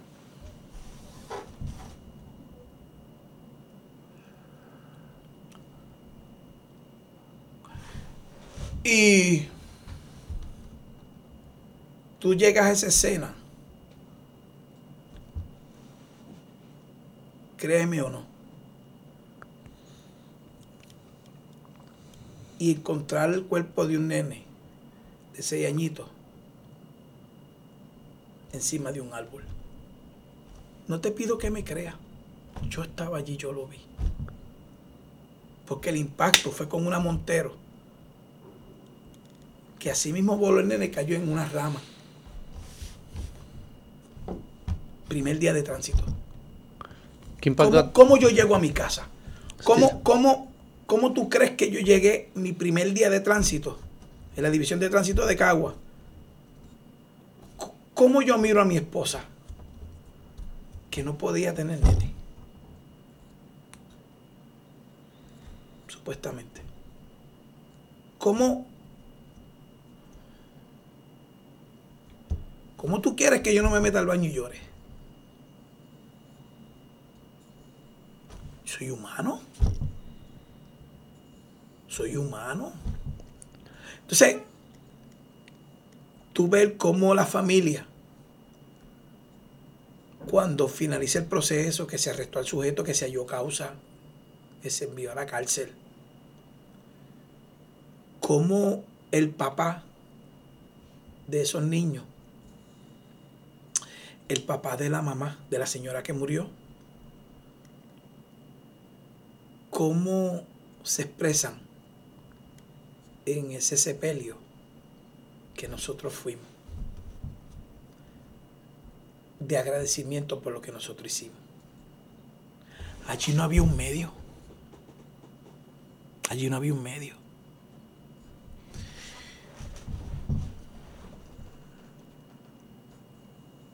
¿Cómo tú te sientes cuando tú como policía eh, ayudas a la gente en un huracán? En mi caso, el huracán Georges, en el 98. ¿Cómo, cómo, cómo tú te sientes cuando eso? Porque si recuerdas, en el 1998 ocurrieron dos eventos en Puerto Rico bien significativos que fue la huelga de la telefónica y fue el huracán Georges. Y como dos eventos, uno que particularmente polarizaba, ¿verdad? La policía con el país. Y como otro, tú veías, y yo lo vi, y estoy mirándote al rostro, como siempre te digo, cómo la gente se detenía en las luces de semáforo. Tenga oficial un sándwich, una comida, cerveza. Yo no bebo, pero, pero, sí, sí, sí. o sea, pero es el gesto. Entonces, ¿cómo tú quieres que yo me sienta cuando veo que a un compañero o un ex policía por corrupción? Porque protegía puntos de droga. ¿Cómo, cómo, cómo, cómo yo manejo eso? cómo yo, cómo yo trato de seguir saliendo a la calle y mirándote a ti como ciudadano, dejándote saber, yo soy de los buenos. Confía en mi mano. Mm. Dame una oportunidad. ¿Cómo, me ven mis hijos? ¿Cómo me veían mis hijos? ¿Cómo, ¿Cómo tú te enfrentas a que tu hijo mayor te pregunte? tú eres bueno, papá, tú eres de los policías buenos. Mm. Mm. Que tiene, tenía 12 años y estaba en escuela intermedia. Sí, sí, sí. ¿Y cómo, cómo tú puedes hacer para que tu hijo cree en ti? Olvídate de los demás. Olvídate del gesto de los ciudadanos. Tu hijo te está viendo con uniforme y en la escuela está escuchando que hay policías malos y su papá va a la escuela a recogerlo todos los días y en ocasiones va uniformado. ¿Y cómo mi hijo me dice a mí o me pregunta, tú eres de lo bueno?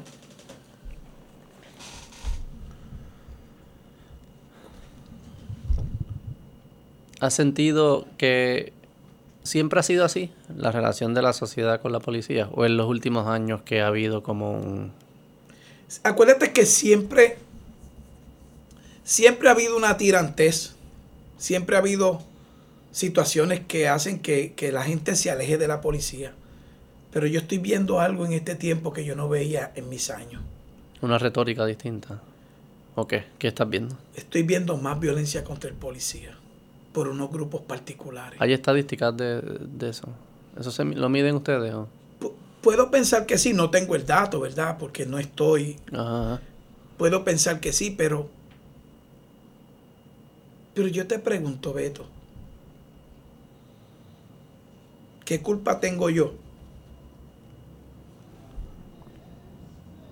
de que yo como policía, que me asignen en este puesto y, y porque tú no puedes descargar la ira contra el gobernante, porque no te permiten llegar a él, pues me ves a mí y toda esa ira y esa furia Mm. Tú la descargas contra mí. Diciéndome mamá vi, cabro grande, palabras OS. Pero ¿por qué conmigo si yo estoy simplemente tratando de que tu libertad de expresión, tu derecho constitucional, que yo pueda estar de acuerdo o no, que yo esté obligado aquí o no, pero ya estoy, ¿por qué tú la descargas contra mí?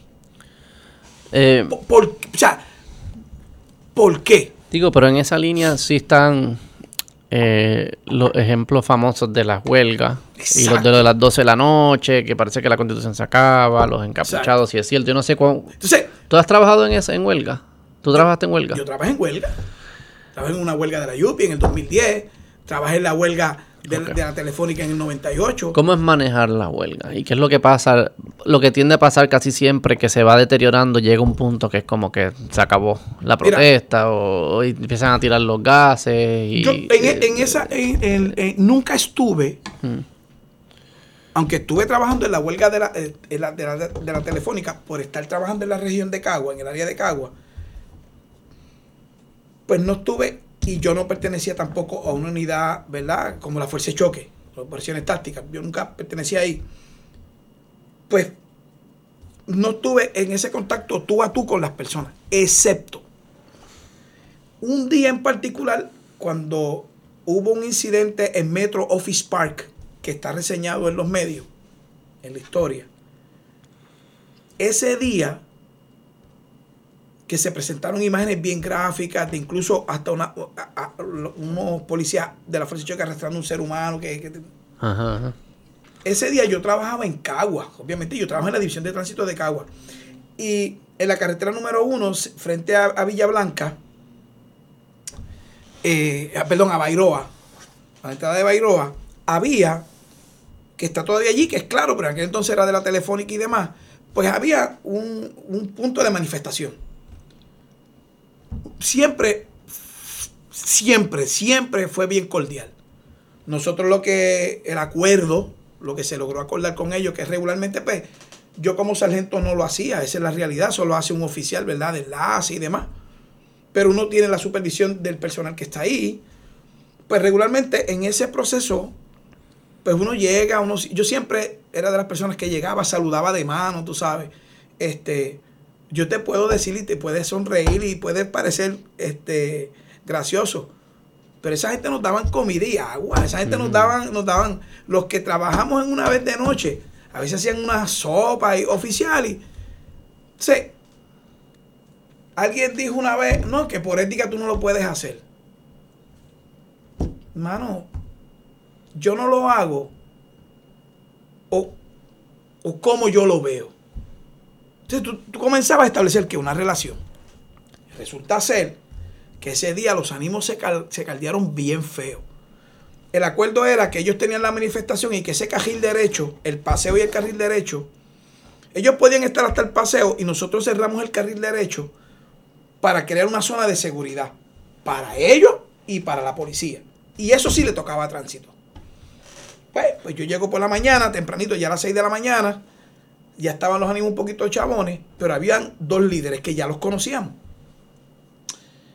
Y yo le digo, ven acá, y me dice, coño, Guzmán, este, coño, mano, los de la fuerza de choque. Y yo le digo, ¿pero qué está pasando? ¿Pasó algo aquí anoche? Yo estoy, acuérdate, yo estoy viniendo ahora. No, no, no, lo que pasó allá en San Juan y qué sé yo. Y yo le dije, está bien, pero no estoy diciendo que esté bien y que esté mal, pero por ahí viene el capitán de la zona. Este, lo único que yo les voy a pedir es que mantengamos este perímetro aquí, tú sabes. Ah, pues sí, lo vamos a hacer. Se queda la cosa así. Vamos a hacerlo. Yo me voy, me monto en mi patrulla y me voy. Y como a los 30 o 40 minutos, escucho que las unidades de la, que si hay unidades cerca de la, de la, de Bairoa, de operaciones tácticas, que pasen al lugar, que el C3 los está esperando allí. Yo estoy escuchando por radio. Y yo lo que hice fue, así mismo la patrulla, y dije, aquí se formó. Pues, ¿qué pasó? Que un grupo de personas quisieron adelantar, o sea, quisieron prácticamente, tomaron la, esa porción de la vía, la, extendieron, o sea, cerraron el tráfico. Hmm. A la entrada de Bairoa hacia San Juan, a Río Piedra, cerraron el tráfico. Y ahí no se puede, o sea, eso, ese no es. Ahí viene un oficial de tránsito yo hablo con él, que era mi jefe, le dije, señor, está pasando esto y esto, eh, yo voy a sacar a los de tránsito ahí. y me dijo, sácalos que yo voy para allá. Pues en el momento en que estamos moviéndonos hacia allá, que estamos moviéndonos hacia allá, que estamos moviéndonos hacia allá, pues resulta ser que se formó una escaramuza. Y allí hubo arrestos y hubo medio mundo. Mm. Todo eso que se logró, que teníamos esa cordialidad, se cayó en cuestión de segundos. Mm. ¿Me entiendes? Tú sabes, quiero, ¿qué, quiero recapitular con esto, Beto? Manejar situaciones de huelgas, de conflictos huelgarios, es bien complejo. La reforma de la policía ha venido a atender ese punto también y se ha adiestrado al personal. Por eso es que tú escuchas, ¿verdad? Y quiero tomar de ejemplo lo que pasó en, el verano del 19 y lo voy, a, lo voy a traer desde el punto de vista policiaco lo que, lo que se vio allí. Sí, sí. no me voy más allá porque no quiero entrar en ese tema. No, no. Y, y, no porque tenga temor, es que quiero ser justo también en el balance de la discusión. Y es que en ese punto tú veías que se tenían que hacer advertencias, que tienen que retirarse, que tienen que moverse, que de lo contrario se van a utilizar agentes químicos, porque obviamente es el procedimiento que se establece en la reforma y que para eso se tienen que, que, que atender los lo que los policías tienen que atender. ¿Pero por qué se tienen que retirar? Bueno, basado en, X cosas. ¿ok? Yo nunca comprendí unas cosas, y digo cosas, unos asuntos, pero hay que ver qué pasó. ¿sabes? Hay que ver qué pasaba ahí. Lo que quiero significar es, y ahí es que está el hilo finito, de lo que tiene que ver particularmente con la situación de, de lo que llaman la situación de hecho y los acuerdos que tú puedas lograr, ¿verdad? Por eso te digo, esto es bien complejo. ¿Qué se regulaba, qué, se hablaba particularmente en las situaciones de, la, de la, del verano del 19? Pues que la gente estaba convocada, que la gente estaba convocada, que la gente estaba en paz, que la gente... Pero lo cierto es que había unas manifestaciones que se llevaban en orden y que en otras había un desorden. Entonces, ¿para qué está la policía? para proteger y mantener el orden social. Y va a utilizar los mecanismos legales necesarios para mantener ese orden. Y yo creo que ahí está el gran desafío. Eh, ahí es que riñen muchas cosas. Nada. Yo creo que nos falta mucho por avanzar como sociedad. Yo quiero decirte esto como yo lo veo. Puerto Rico es un país de ley y orden. Y en Puerto Rico hay personas que creen en el orden. Y Puerto Rico, en términos generales, el país cree en la policía. Y cree que la función de la policía es correcta.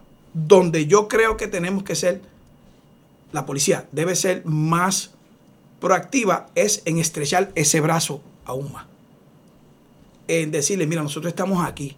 Nosotros, nosotros somos tu ayuda mano, y sanearla.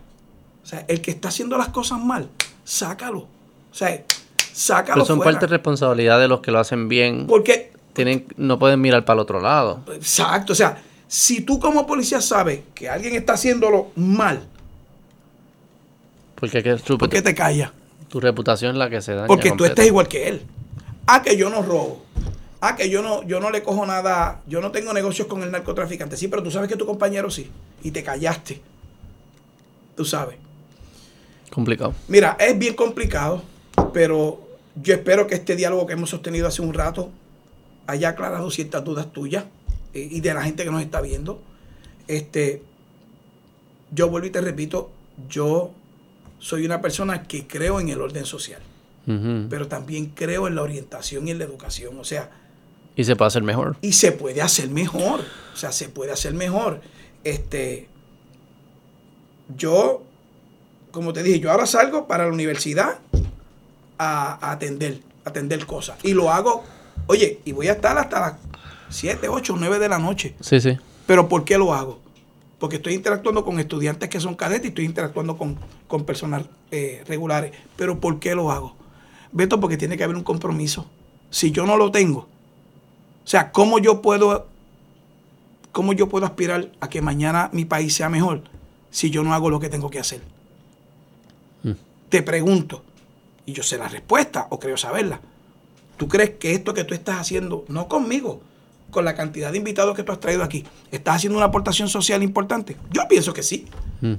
Porque podemos hablarlo, podemos discutir, podemos, podemos mirar el crisol de manera diferente. Sí, sí. No sé, para eso estamos aquí. Sí, sí, y, así se ha sentido. Yo lo que quería es que la gente... O sea, uno puede decir un montón de cosas, pero yo creo que, y tu experiencia personal lo demostró. Una cosa es decir y, ser, y decir ser policía y otra cosa es ir el día uno y ver un cadáver. Es la vida real. Eh, son situaciones reales, las más crudas posiblemente. Correcto. Este, y es mucho más complejo de lo que personas desde afuera nos podemos imaginar. Y eso no le quita al que lo está haciendo mal, lo está haciendo mal. Este, y hay muchas cosas que son. Hay blanco, hay negro y hay gris. Yo creo que si estamos haciendo cosas malas, que son obvias, esas hay que eliminarlas de entrada.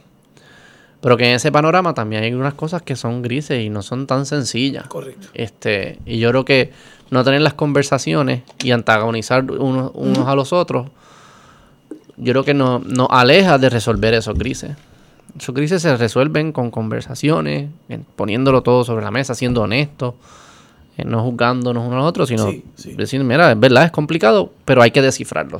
¿Cómo lo vamos a descifrar? Y que ese era mi, esa era mi, meta con la conversación de hoy. Yo creo que, yo espero que haya, sí, sí, y, haya cumplido con esa meta por contigo. Mí sí. sí, por mí cumplió. Y, y quiero dejarte saber a ti, a tu equipo de trabajo, ¿verdad? Este, que lo que yo pueda hacer útil en este esfuerzo contigo, pues me hago disponible. Gracias. Este, eh, me debe para pa ir a ver la tecnología esa. Eso va a pasar. Eso va a pasar. Así me que traigo me a Brian, a Brian le gusta. Sí, me comprometo contigo. Dale, gracias. Un espacio. Gracias, Ángel. Bye.